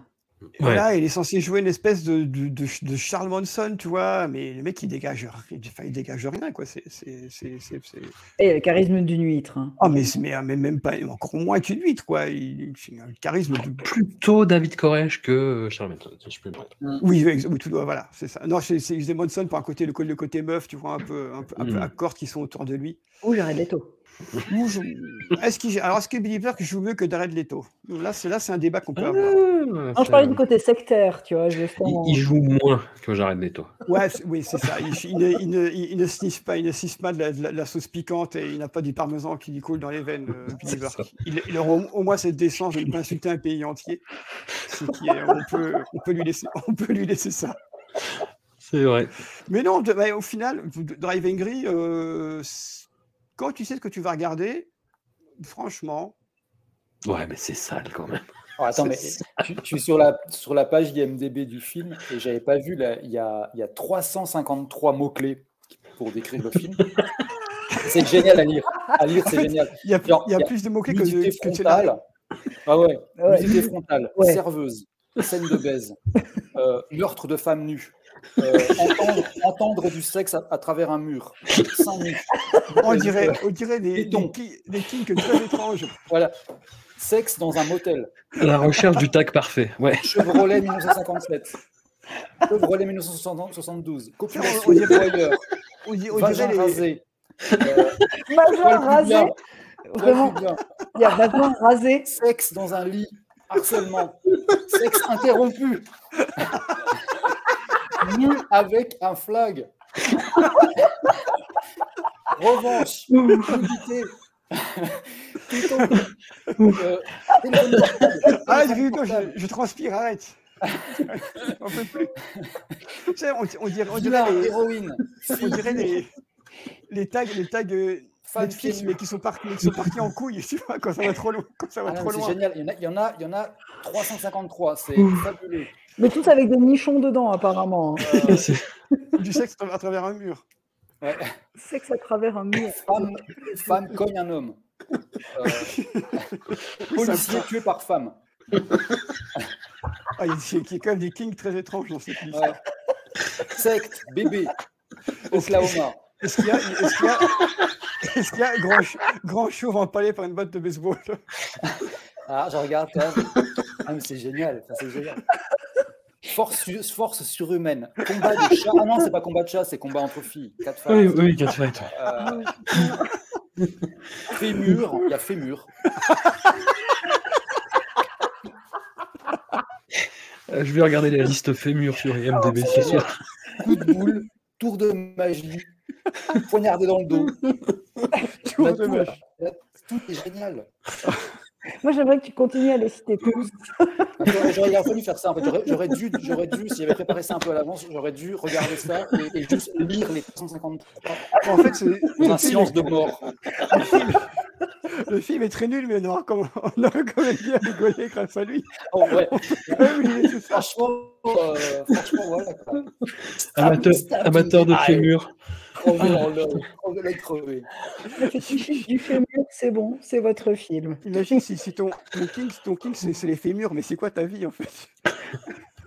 Comment tu en es arrivé? Là Ah, je me mets surtout à la place du mec qui, pour une raison ou une autre, doit, doit, doit, doit- tu dois chercher le fémur dans le cinéma et, Il y a, il a- sûrement une liste, une creuser et va liste- trouver ça. Quoi. il y a sûrement une liste sur, sur euh, Sens Critique, les 50 meilleurs fémurs de cinéma.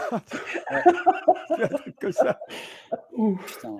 Nudité, nudité masculine du, du derrière. Il y a ça. Male rear nudity. Nudité masculine du derrière. Ouais, parce qu'il y a le front, front, enfin, full front nudity. Enfin, il y a plusieurs types de nudité. Oh la vache. Oh mon dieu, merci Lélo. Voilà. Bah, c'est- finalement, c'est une, li- une liste de hashtags qui résume bien le film, hein, honnêtement. Bon, ça résume très bien, oui, c'est sûr. Et puis, Mais au, si- moins, quand tu les, les, les donnes, là, ça, ça fait rire. Tu passes un bon moment comparé au Ouais, film. mais tu, tu peux passer un bon moment dans le film aussi, mais c'est c'est juste que. C'est vrai que. Faut être un garçon déjà. Ouais, faut, déjà- faut être un mec, je pense déjà, c'est sûr. Ah oui, en fait, là, c'est vraiment un film de bonhomme, quoi. Enfin, c'est ce que Mm. je- Après, je, trouve quand même que le générique, il, il dit tout déjà dès le début, et tu C'est sais ça. que voilà, il faut, faut, faut tout mettre de côté, quoi. Faut- Je pense que le, le, le- tout ce que tu es, tout ce que tu connais.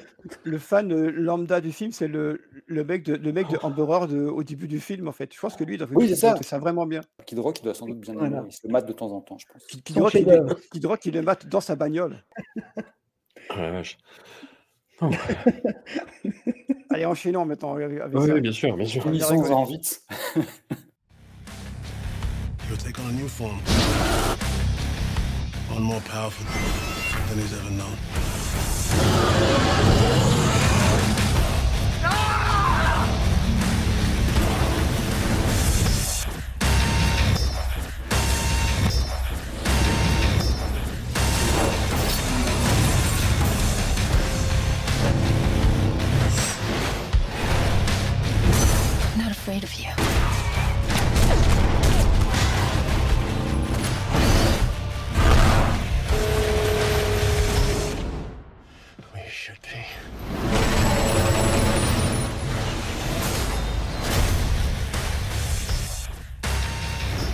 Have to pee while you're on fire? Oh, it's awesome.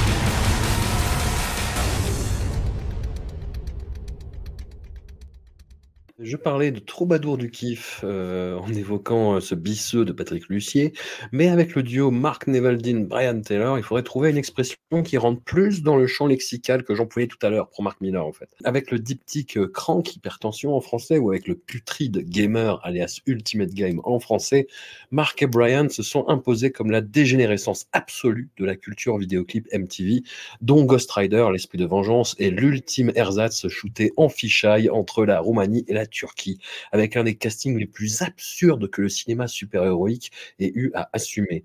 Nick Fury, l'homme en cage, comprend instinctivement ce dont il sera question et délivre une performance mi-absente, mi-apoplectique, qui donne vaguement l'impression qu'elle annonce en creux les catastrophes des 20 années à venir, oui, comme dans Prédiction. Lélo, on en est où? Qu'est-ce qui se passe, en fait? Ah, euh, bah, c'est, ben, donc, comme je disais, voilà, on, a, on, a, on, a, on a fait le gap euh, par rapport au premier Ghost Rider. Là, il y a 5 ans qui se sont écoulés. Donc en année post-2005, ça fait environ 45 ans. Et, euh, et, et tout a bah, complètement changé. Quoi. Le, le contexte est complètement différent parce que cette fois, on a, on a bah, déjà euh, des films de super-héros partout. Et euh, Nick Cage a achevé sa transformation en espèce de, de phénomène de foire qui amuse tout Internet. Et, et à un niveau plus, plus professionnel et personnel, euh, il s'est engagé dans les, aussi dans des nouvelles méthodes de travail, puisque c'est en gros à partir de Ghost Rider 2 qu'il commence à aller ouvertement euh, de ses méthodes à lui, qui sont bah, le- le- le- ce qu'il appelle d'abord le western kabuki, et ensuite qui évoluera, en nouveau chamanique. Pour en parler vite fait, c'est des méthodes, une méthode personnelle qui, qui, qui est inspirée euh, par un livre de Brian Bates qui s'appelle La voix du weird, que j'ai pas lu, mais euh, où, et où il va en fait, euh, alors je cite exactement ce qu'il dit, c'est qu'il va, il va utiliser sa voix dans des styles opératiques, heavy metal ou baroque, en s'appuyant sur des méthodes d'inspiration afro-caribéenne. Voilà. Et donc sur Ghost Rider 2, typiquement, Nick Cage, qui va faire, ce qu'il va coudre dans ses vêtements des, des- des talismans euh, égyptiens, de l'onyx, euh, de la tourmaline. Et il va peindre son visage en noir et blanc dans un espèce de style vaudou. Tout ça pour stimuler son imagination. Et c'est un peu des méthodes qui fonctionnent, c'est un peu comme les, comme les rebouteux dans les villages. quoi. C'est un peu le vieux truc ancestral du si t'y crois, ça marche. Et, euh, et le but derrière tout ça, bon, bah, c'est toujours le même finalement qu'à l'époque de Peggy Sue s'est mariée ou de Celo Lula. euh, C'est de casser les principes euh, de la performance d'acteur et des règles de narration et de s'éloigner du naturalisme pour aller vers le surréalisme. Avec cette fois une espèce de prédilection pour des personnages qui perdent pied ou alors qui sont sous substance, ou alors qui sont sous influence un peu surnaturelle, ésotérique, voire les trois à la fois, comme ça a parfois été le cas dans Bad Lieutenant, normalement c'est un peu ça, et qui sera encore, encore plus le cas plus tard dans Mandy. Et donc voilà, donc ça fait quand même des, gros changements dans, on va appeler, euh, ce qu'on va appeler de manière assez prétentieuse la structure cagienne, mais, mais ça suffit malheureusement pas à, faire des chefs-d'œuvre, quoi, l'un de là, parce que par exemple, là, Ghost Rider 2, euh, pour moi, il est encore plus mauvais que le premier. C'est-à-dire que là, on n'est plus dans le sous-Buffy, mais dans une espèce de, tentative en plus euh, de caresser le geek dans le sens du poil. Avec, il y a plein d'inserts comic book super dégueulasses. Euh, Comme je disais, l'é- l'époque a, vachement changé depuis le premier. Là, on est, on est entré dans l'ère du, geek tout puissant, quoi. Donc, euh, pas mal de choses sont pensées dans ce sens-là. Il n'y a plus du tout le côté un peu tâtonnant du premier. Et en fait, ça donne une esthétique assez dégueulasse et surtout très forcée, pleine de halos et de tremblements et de parasitage, où l'image elle est sans cesse secouée pour, pour te faire oublier qu'il se passe absolument rien de fou à l'écran. quoi. Même la scène, ce qui est assez génial, c'est que la scène la plus outrancière du film, où le motard fantôme est, aux commandes d'un espèce de machine géante en flammes qui bousille tout autour de lui. Même ça, c'est raté, quoi. Ça tombe à plat. Il n'y a, aucun sens de la de mesure ou du fun, alors que ça devrait être dingue, quoi. En fait, le seul truc à peu près réussi, euh, parce qu'il faut bien trouver quelque chose, euh, outre la performance de Cage, où on, sent qu'il commence à, bon, effectivement, à bien, bien lâcher la, bien la rampe et à s'aventurer dans une espèce de monde inconnu, quoi. C'est c'est étrangement, euh, il y a certains flashbacks où ça va vraiment très très loin dans le, dans le délire esthétique, ésotérique, euh, avec, euh, où on voit le Ghost Rider sous fond blanc, avec des hurlements, des gros plans. Ça, j'ai trouvé que c'était pas forcément bien vu, mais en tout cas que ça tentait un vague truc. Mais pour le reste, non, j'ai trouvé ça. euh, c'est- chiant. Voilà. Je trouve effectivement trouvé ça beaucoup moins bien et même beaucoup moins bien que le premier. Marie, toi, tu le défends. Euh, je préférais le deuxième au premier. Et pour la petite histoire, d'ailleurs, je me suis retrouvée à me commander le premier qui me manquait en Blu-ray pour l'avoir chez moi. Et pour en fait me commander une deuxième fois le deuxième en voilà, Blu-ray. Donc euh, j'ai dû filer à des potes parce que je, je- suis très nulle en reconnaissance de trucs parce que j'oublie qu'il y a un 1 et un 2 qui a une suite de titres. Donc là, Spirit of Vengeance. Ouais. Donc, euh, bon, déjà, c'est pas forcément euh, hyper heureux. Moi, il se trouve que, partant du principe que le côté décomplexé de Crank et euh, Crank 2 euh, m'avait beaucoup plu, et que c'était peut-être la, la première et unique fois où euh, Jason Statham servait à quelque chose dans le, le domaine du cinéma, ça m'avait assez fait marrer. Je sais pas si je les revoyais aujourd'hui, je pense que je penserais pas du tout la même chose. Enfin, je, je- je confirme, oui. voilà. Mais c'est pas des films où tu as besoin d'y retourner une deuxième fois, tu les vois une fois, et puis je pense que ça va. Et comme on doit pas faire des, une filmographie de Jason Statham, tout va bien. J'ai pas besoin d'y retourner. Mais il se trouve qu'en, voilà, euh, là où je préférais le 2 à la base, ben, en regardant les deux pour, euh, pour l'émission, bah, j'ai préféré regarder le premier au final, malgré tous ses défauts. Quand même, même le 2, euh, finalement, est peut-être plus proche du comics et reprend dès le générique des bases pour en fait remodifier ce qui, ce qui était un, peu casse-gueule au niveau euh, adaptation euh, du, premier opus. J'ai quand même moins bien apprécié le deuxième. Bah, C'est déjà aussi un casting qui joue assez mal. Bon, après, il y a Idriss Elba. Idriss Elba, c'est c'est Idriss Elba. Voilà. Qui, qui peut être très inégal, mais euh, il est beaucoup trop joli pour que j'en ai quelque chose à foutre. Désolé, c'est ma caution. Mais en tout cas, le casting qui joue hyper mal permet à Christophe Lambert, qui est quand même dans ce film, de finalement passer pour un assez bon acteur. Ce qui, est, assez cool pour lui. Il y a toujours ce côté ultra jouissif pour moi des transformations. Je suis désolée, je suis très basique à ce niveau-là, mais il va quand même pisser du feu quand il est tout enflammé. Et ça, hi, Ça, ça me fait, c'est une scène qui me fait ultra plaisir. Mais parce qu'encore une fois, le côté Ghost Rider, et bah, comme j'en parlais pour le premier, c'est quelque chose de très décomplexé qui me fait aussi ultra plaisir.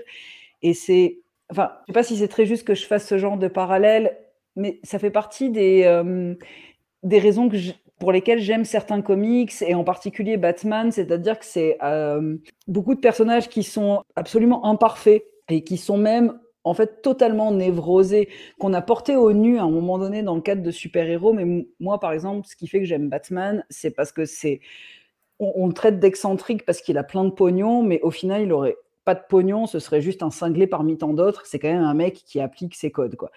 Et, ce que j'aime beaucoup avec Ghost Rider, c'est ce, principe d'être un peu d'entre deux mondes, de de ne pas maîtriser son truc, et puis en même temps être du côté totalement dark et avoir en même temps une espèce de quête. bah, tout n'est pas noir ou tout blanc, et puis c'est- quelque chose que j'aime bien avec ce personnage. Mais ces transformations, moi, je les trouve hyper cool. Et puis là, d'autant plus, j'en parlais pour le premier, de, de- ces scènes de, enfin, des scènes de transformation qui relèvent un peu de, de- ces frénésies de à tombeau ouvert, mais c'est d'autant plus flagrant dans le deuxième. Ce- ce visage qui tourne, ce visage frénétique, ce visage qui se transforme. Moi, ça marche assez, enfin, ça marche pas assez, ça marche énormément sur moi, ça fonctionne très bien. Je suis excessivement bon public, il faut le savoir. C'est pas pour me dédouaner ou quoi que ce soit, mais voilà, chez moi, ça, ça, ça match. Euh, Lélo, tu parlais de, de cette scène de machine qui est un excavateur euh, et dont, dont il se sert. Moi, ça m'a juste donné un ultime fantasme d'utiliser une fois dans ma vie cette machine-là. Parce que je trouve que c'est une machine qui est beaucoup trop super. Ça me donne envie de broyer à peu près plein de gens et pas juste le sol. Mais encore une fois, Disons, j'aime la vie, hein, vous inquiétez pas. Je trouve cette machine très superbe et je la trouve particulièrement esthétique et c'est un truc que j'aime bien dans cette scène-là. Et quand il prend feu au milieu de la machine, pour moi, ça fonctionne. Par contre, je comprends tout à fait, Lélo, ce que tu dis là-dessus. Mais c'est vrai que pour moi, Ghost Rider, comme, comme je dis pour le premier, je suis excessivement bon public, ça match à mort pour moi. Ah, je suis bon public aussi, hein, parce que tu as la preuve, j'ai bien rigolé devant El Driver, mais, euh, mais ce que je veux dire, c'est que là, je sais pas, il y a vraiment y a un côté. après, on n'est pas en train de parler de Citizen Kane non plus, hein, mais, mais euh, ça, je sais pas, moi je trouve pas ça fun en fait, je trouve que ça prend pas, c'est trop. euh, c'est à la fois trop appliqué, trop, trop. euh, ça, ça veut trop faire un truc. Et puis en même temps, c'est trop décousu aussi. Enfin, je sais pas, moi, enfin, voilà, ça, ça- pour moi en tout cas, ça marche pas du tout. Je suis ravi que tu, tu trouves, tu trouves ton compte. hein. Non, euh, euh, je suis d'accord avec toi sur le côté, c'est enfin, euh, peut-être trop outrancier, etc. Alors, j'ai eu beaucoup moins de fun sur Ah c'est pas outrancier. C'est d'ailleurs mon problème avec les deux films, c'est que c'est pas outrancier du tout en fait. C'est pour ça, alors la machine, ouais, un excavateur, donc ça, je vais le noter parce que c'est aussi une machine qui m'intéresse pas mal. c'est un bagger, mais, Mais, bagger pour le traduire, enfin, Ça doit être ça, hein, je sais pas. Enfin, attends, je vais c'est excavé en fait. Tu, tu fouilles dans Ouais, la terre. Enfin, bon, moi c'est comme ça que je l'appelle, mais parce que j'aime beaucoup les machines comme ça, et puis ça me donne toujours très envie de les utiliser. Alors, c'est pas, c'est pas ça visiblement, mais bon, on va trouver, on va trouver. Voilà. On- on- Euh, si tu trouves, Euh, oui, oui, voilà. Enfin, moi, c'est juste que voilà, je- je- je- l'image que j'ai du truc est beaucoup plus outrancière que ça, et peut-être que les Ghost Rider, je les trouve vraiment coincés en fait. Je trouve que c'est- c'est très, euh, juste que je- pour moi, ça prend pas. Quoi. Voilà, euh, après, je comprends tout à fait, parce que, enfin, comme quand je te parle de mon côté bon public à ce niveau-là, C'est pas bon voilà, public. a- ce film.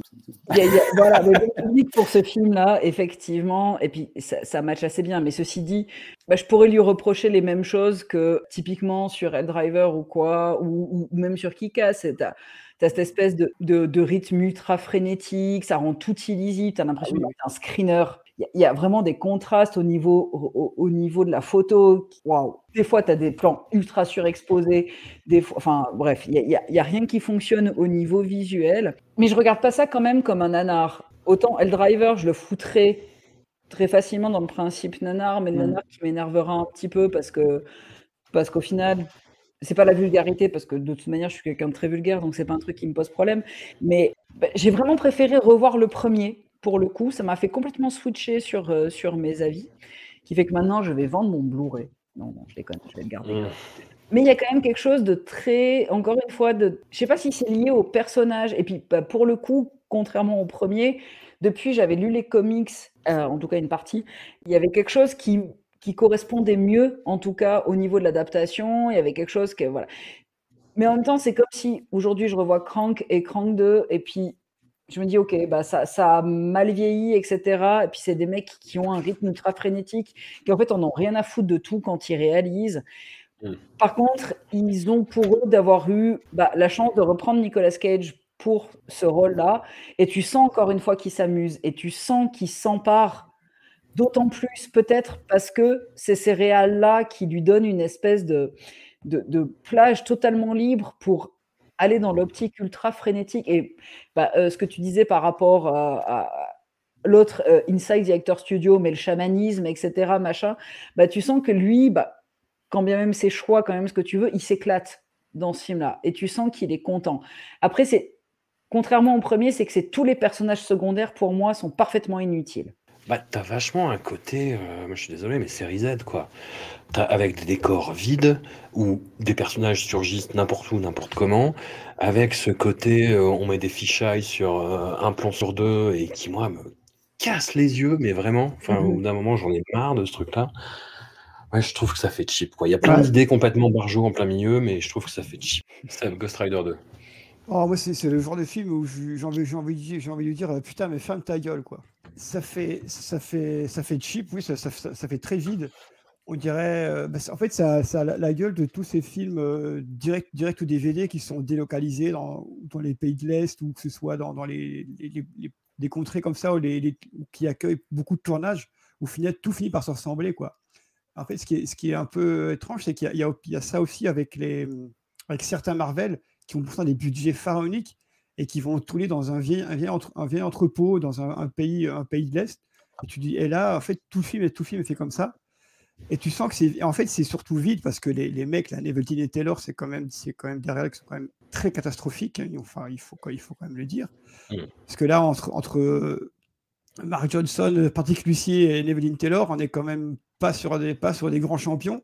Et eux deux, eux deux arrivent encore à se démarquer par leur nullité par rapport aux deux autres, c'est ce qui est quand même assez, euh, assez incroyable. Parce que en fait, c'est des gens qui mettent pas en scène, c'est des, gens qui filment. En gros, voilà, ils ont, ils ont une caméra, tu vas-y, on va, on va filmer, les, les mecs font des trucs, on, et on, on va les filmer, quoi.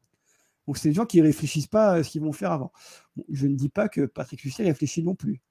Mais je pense que Patrick, Patrick Lucier est un côté, un côté euh, vraiment, vraiment, euh, vraiment, vraiment con, mais au, premier degré, alors que eux, c'est les mecs qui, qui, sont, qui essayent de se faire passer pour les cons, mais qui sont pas, pas, pas tant que ça. Je sais pas si c'est très clair ce que je raconte, mais euh, Si. Enfin, pour moi, ça parle. mais- voilà, il y a, il y a un côté premier degré de la, de la connerie qu'il y a dans Driver qui est, qui est, qui a pas, qui a pas ici. Ici, on sent que les gars veulent en, veulent en faire toujours plus, comme c'est- cette fameuse scène avec la, avec ton coup, l'excavateur, si je pense que ça. Mmh. Là, Est-ce qu'il y a un hashtag excavateur sur euh, IMDb, tiens d'ailleurs, tant qu'on y est T'as une scène, t'as une scène qui s'appelle Beggar euh, Demolition. Voilà, mais c'est ce Euh, truc-là. 29 secondes sur YouTube où c'est tu le vois vraiment en scène. euh. Mais en fait, la- la- la- cette, cette scène est excessivement longue. Elle, elle dure, euh, en, en- en temps ressenti, elle je trouve qu'elle est très très longue, alors qu'elle aurait pu être super cool. En fait, elle est juste super longue. Et je trouve ça résume un peu, ça résume un peu tout le film. Juste, euh, juste euh, cette, cette scène-là. Et puis c'est des acteurs que si tu, qui, si tu les laisses aller, en roue libre, ils vont aller en roue libre. Alors que Cia- Ciaran Hinds, que j'aime bien, si tu le cadres pas un minimum, ça va partir. n'importe comment. Il joue n'importe comment Ça va, ça va partir en cacahuète et ça, part en cacahuète. Et donc là, apparemment, cette fois-ci, il joue vraiment le diable. Donc, euh, bon, voilà. le, le débat entre Satan et Théophée, c'est toujours, est toujours ouvert, parce que là, il, il joue le diable, apparemment, ici. Donc, on ne sait pas trop. Tu vois, tu as, Christophe Lambert, euh, c'est un peu pareil. Idriss Elba, bon, alors, ok, il a, il a du charisme et tout, mais un bon film avec Idriss Elba, il faut quand même le trouver. C'est pas, il n'y en, a pas- il y en a pas tant que ça. Et là, c'est encore un film nul à sa carrière où lui est cool. Voilà, en fait, il joue, il joue Idriss Elba, quoi. Tu vois, il, il joue le, le mec, il joue le mec cool. Il joue Idriss Elba dans, dans le film. Il le fait bien vu que c'est vu que c'est lui, mais euh, il accumule quand même les films un peu un peu nuls. Et je trouve que Nick, euh, même si le film me déplaît plus que le premier, je trouve que Nicolas s'amuse beaucoup, euh, s'amuse beaucoup ici. Il y avait d'ailleurs un moment une, euh, une photo qui avait, qui avait été postée sur Reddit, je pense, où on le voyait euh, devant un fond vert avec le, le maquillage voodoo, là, comme, ex- comme expliquait euh, Lélo tout à l'heure. Mhm. Et en fait, les gens, euh, c'était un, un mec, un truc qui a été posté par un mec qui faisait des, des effets spéciaux sur le film. À un moment, les gens voulaient euh, qu'on sorte une version sans les effets, avec juste euh, Nick Cage euh, dans, ce, dans ce maquillage-là. quoi. Parce qu'il était, il était, il était, gra- il était- il était grimé, genre une espèce de, une espèce de, de baron samedi, un truc comme ça. Mm. Et en fait, le gars expliquait, il dit non, non, en fait, là, il y, avait une scène d'effets spéciaux, donc on, c'est une scène où il a, il a la, tête en feu, donc on l'aurait pas vu. Mais lui, il voulait mettre, il voulait mettre ça pour être dans le personnage, donc il voulait se balader tout le temps avec ça. Et effectivement, je trouve que ça aurait été, ça aurait été plus, peut-être plus intéressant, à limite, de le voir, de le voir tout le temps, tout le temps comme, ça. Parce que là, euh, c'est quand même un film qui te fait, qui te fait revoir euh, Ghost Rider 1 à la hausse, c'est quand même une performance. Mm. Parce que là, en fait, les, les, transformations, tu sens plus le côté un peu souffrance que tu avais dans le premier, où tu sens que c'était vraiment, une, c'était vraiment une malédiction, quoi. Et là, ici, ici ça, c'est, ça, c'est envolé maintenant. Le mec, il est, il, est très cool avec ça. Il, a son visage qui le démange. Ouais, voilà, c'est ça. Mais il, fait un petit, il fait un petit peu d'eczéma et en fait, il a, la tête en feu, quoi. Enfin, il n'y a, a vraiment pas, pas grand chose à sauver dans, le truc. Hein. Et évidemment, on retrouve encore cette, euh, David Goyer au scénario, qui est que toujours, toujours dès qu'il y a un mauvais coup, David Goyer, il n'est jamais très loin. Il va quand même falloir un peu se calmer sur, sur David Goyer, qui a fait des bons trucs, attention, mais il a quand même fait beaucoup de merde aussi. Et là, on le retrouve encore là, dans, les parages, à, rôder autour. Et tu sens, un petit peu cette petite, petite influence euh, par-ci, par-là sur le, scénario, entre guillemets, parce qu'il n'y a quand même pas énormément de scénario euh, dans, ce truc. Et pour moi, c'est, ça, ça, ressemble même pas à un film, quoi. C'est, juste des mecs qui filment des mecs qui font des trucs. Voilà, je, te résumé, c'est ça, c'est des mecs, on... tu sais, à l'époque, c'était au début des, des, où tout le monde avait des petites, des petites caméras DV, là, tu vois. Et là, c'est des mecs qui ont trouvé ça, ils ont dit, tiens, on va, on va, filmer des potes qui font, de la, qui font de la moto, on va faire un film avec. Et moi, c'est exactement l'effet que ça me donne. J'ai revu, euh, c'est Hypertension 2, je crois. Je pense que c'est vraiment irregardable aujourd'hui. C'est comme, c'est comme, c'est un peu comme voir les, regarder les films Jackass. C'est un, peu cette époque-là aujourd'hui. C'est nul en fait. Et là, là c'est un peu pareil. Bah, en fait, ils, ils feront, ils feront pas de 3 et, tant mieux quoi. Le, le, 3 avait été pressenti en 2014. Oula, et, puis en fait, ils, ils, avaient un peu basté le truc. Et puis, c'est Nicolas Cage justement qui, qui, parlait, il me semble, en 2018, de dire qu'il faudrait à tout prix le relancer. Mais encore une fois, c'est ce que je disais pour le premier, c'est-à-dire que au regard des sorties de, de Deadpool, etc., où il pensait que il mesurait le manque de succès du film, qui était que dalle, au final, parce que personne comptait les VOD, les machins, etc. Il avait pris une grosse ampleur au final où le film a assez réussi, mine de rien. Pour un film qui coûtait, euh, je sais pas, 100 millions, ils en ont gagné 250 millions avec toutes les VOD qui pouvaient euh, aller derrière. Mais le truc pour, euh, pour Cage, c'était vraiment de se dire, bah, il, faut ressortir ça. Ils auraient dû faire un, un requel, comme on dit, comme on dit aujourd'hui. Euh, oui, euh... Scream, 5, on ne t'oublie pas non plus. Ouais, non. non, ça t'oublie pas. Le fusiller, celui-là. Euh. Je, comprends assez le, bah, le, point de vue de Cage sur ça parce que bah, lui, s'est beaucoup attaché et au personnage. Et comme tu disais, François, en introduction de l'émission, euh, il a lu ça dès ses 7 ans et puis il se retrouve avec un tatouage de crâne en feu, machin. Enfin, pour lui, il était hyper investi par ce rôle-là, quoi. Pour lui, c'était un peu sa chance aussi de partir dans l'univers des comics. Superman a foiré. Il a grandi avec Superman, il a grandi avec Ghost Rider, il a grandi surtout aussi avec Hulk parce qu'il aimait bien les, les, aspects monstrueux de, de, ces personnages et les, et les aspects justement peut-être un peu moins polissé, parce que bah, Superman, ça reste quand même un, personnage qui est très polissé, qui, qui, a quand même toujours, qui est toujours un, parangon de la vertu. Et ce qu'il aimait beaucoup, Cage, c'était vraiment euh, bah, Hulk qui a aucune maîtrise de ses pouvoirs, qui, est, qui tout d'un coup se transforme par, par euh, euh, énervement, par colère, par machin, etc. Puis pour lui, c'était important, Ghost Rider aussi, à ce niveau-là. Et, et c'est là où tu vois qu'il y, a des limites et que c'est hyper dommage pour lui parce que tu sens qu'il est hyper content de jouer ce rôle-là. Et, je trouve que c'est assez primordial. Quand je dis que j'ai un immense plaisir pour ce film, encore une enfin, pour les deux, mais encore une fois, je, vois très bien les limites cinématographiques, je vois très bien la merde que ça peut être cinématographiquement parlant, mais tu vois qu'il est quand même hyper content d'être là, quoi. Ah oui, lui, lui, je pense que lui, lui, lui, c'est plaisir, je pense, hein, dans, dans, les films. De toute façon, ça, ça se voit. Si tu regardes, si tu regardes le nick de, de, Ghost Rider 1 ou 2 et tu prends le nick, le nick de Next, c'est, enfin, pas, pas du tout la même énergie. Hein. Bah, c'est ça. Là, là, il est content, il kiffe et tout. Et puis c'est hyper important parce que tu, tu, tu le sens être hyper heureux d'avoir abouti quelque chose par rapport à son enfance. Je sais pas, bah, Lélo, je pense que tu peux mieux en parler puisque tu as, écrit aussi sur euh, bah, sur plein de processus et de son enfance et bah, tout ce qui peut être aussi un peu cathartique pour lui. Euh, Non, mais j'ai l'impression que j'ai tout dit en fait. C'est, enfin, je, je sais pas. Je, je- là, en fait, on rentre dans des considérations qui, que je connais pas en fait. C'est-à-dire que moi, je j'ai pas grandi avec lui et, et j'ai pas, enfin, tu vois, j'ai pas accompagné son enfance. Je peux pas. Je, connais des grandes lignes, je connais des trucs.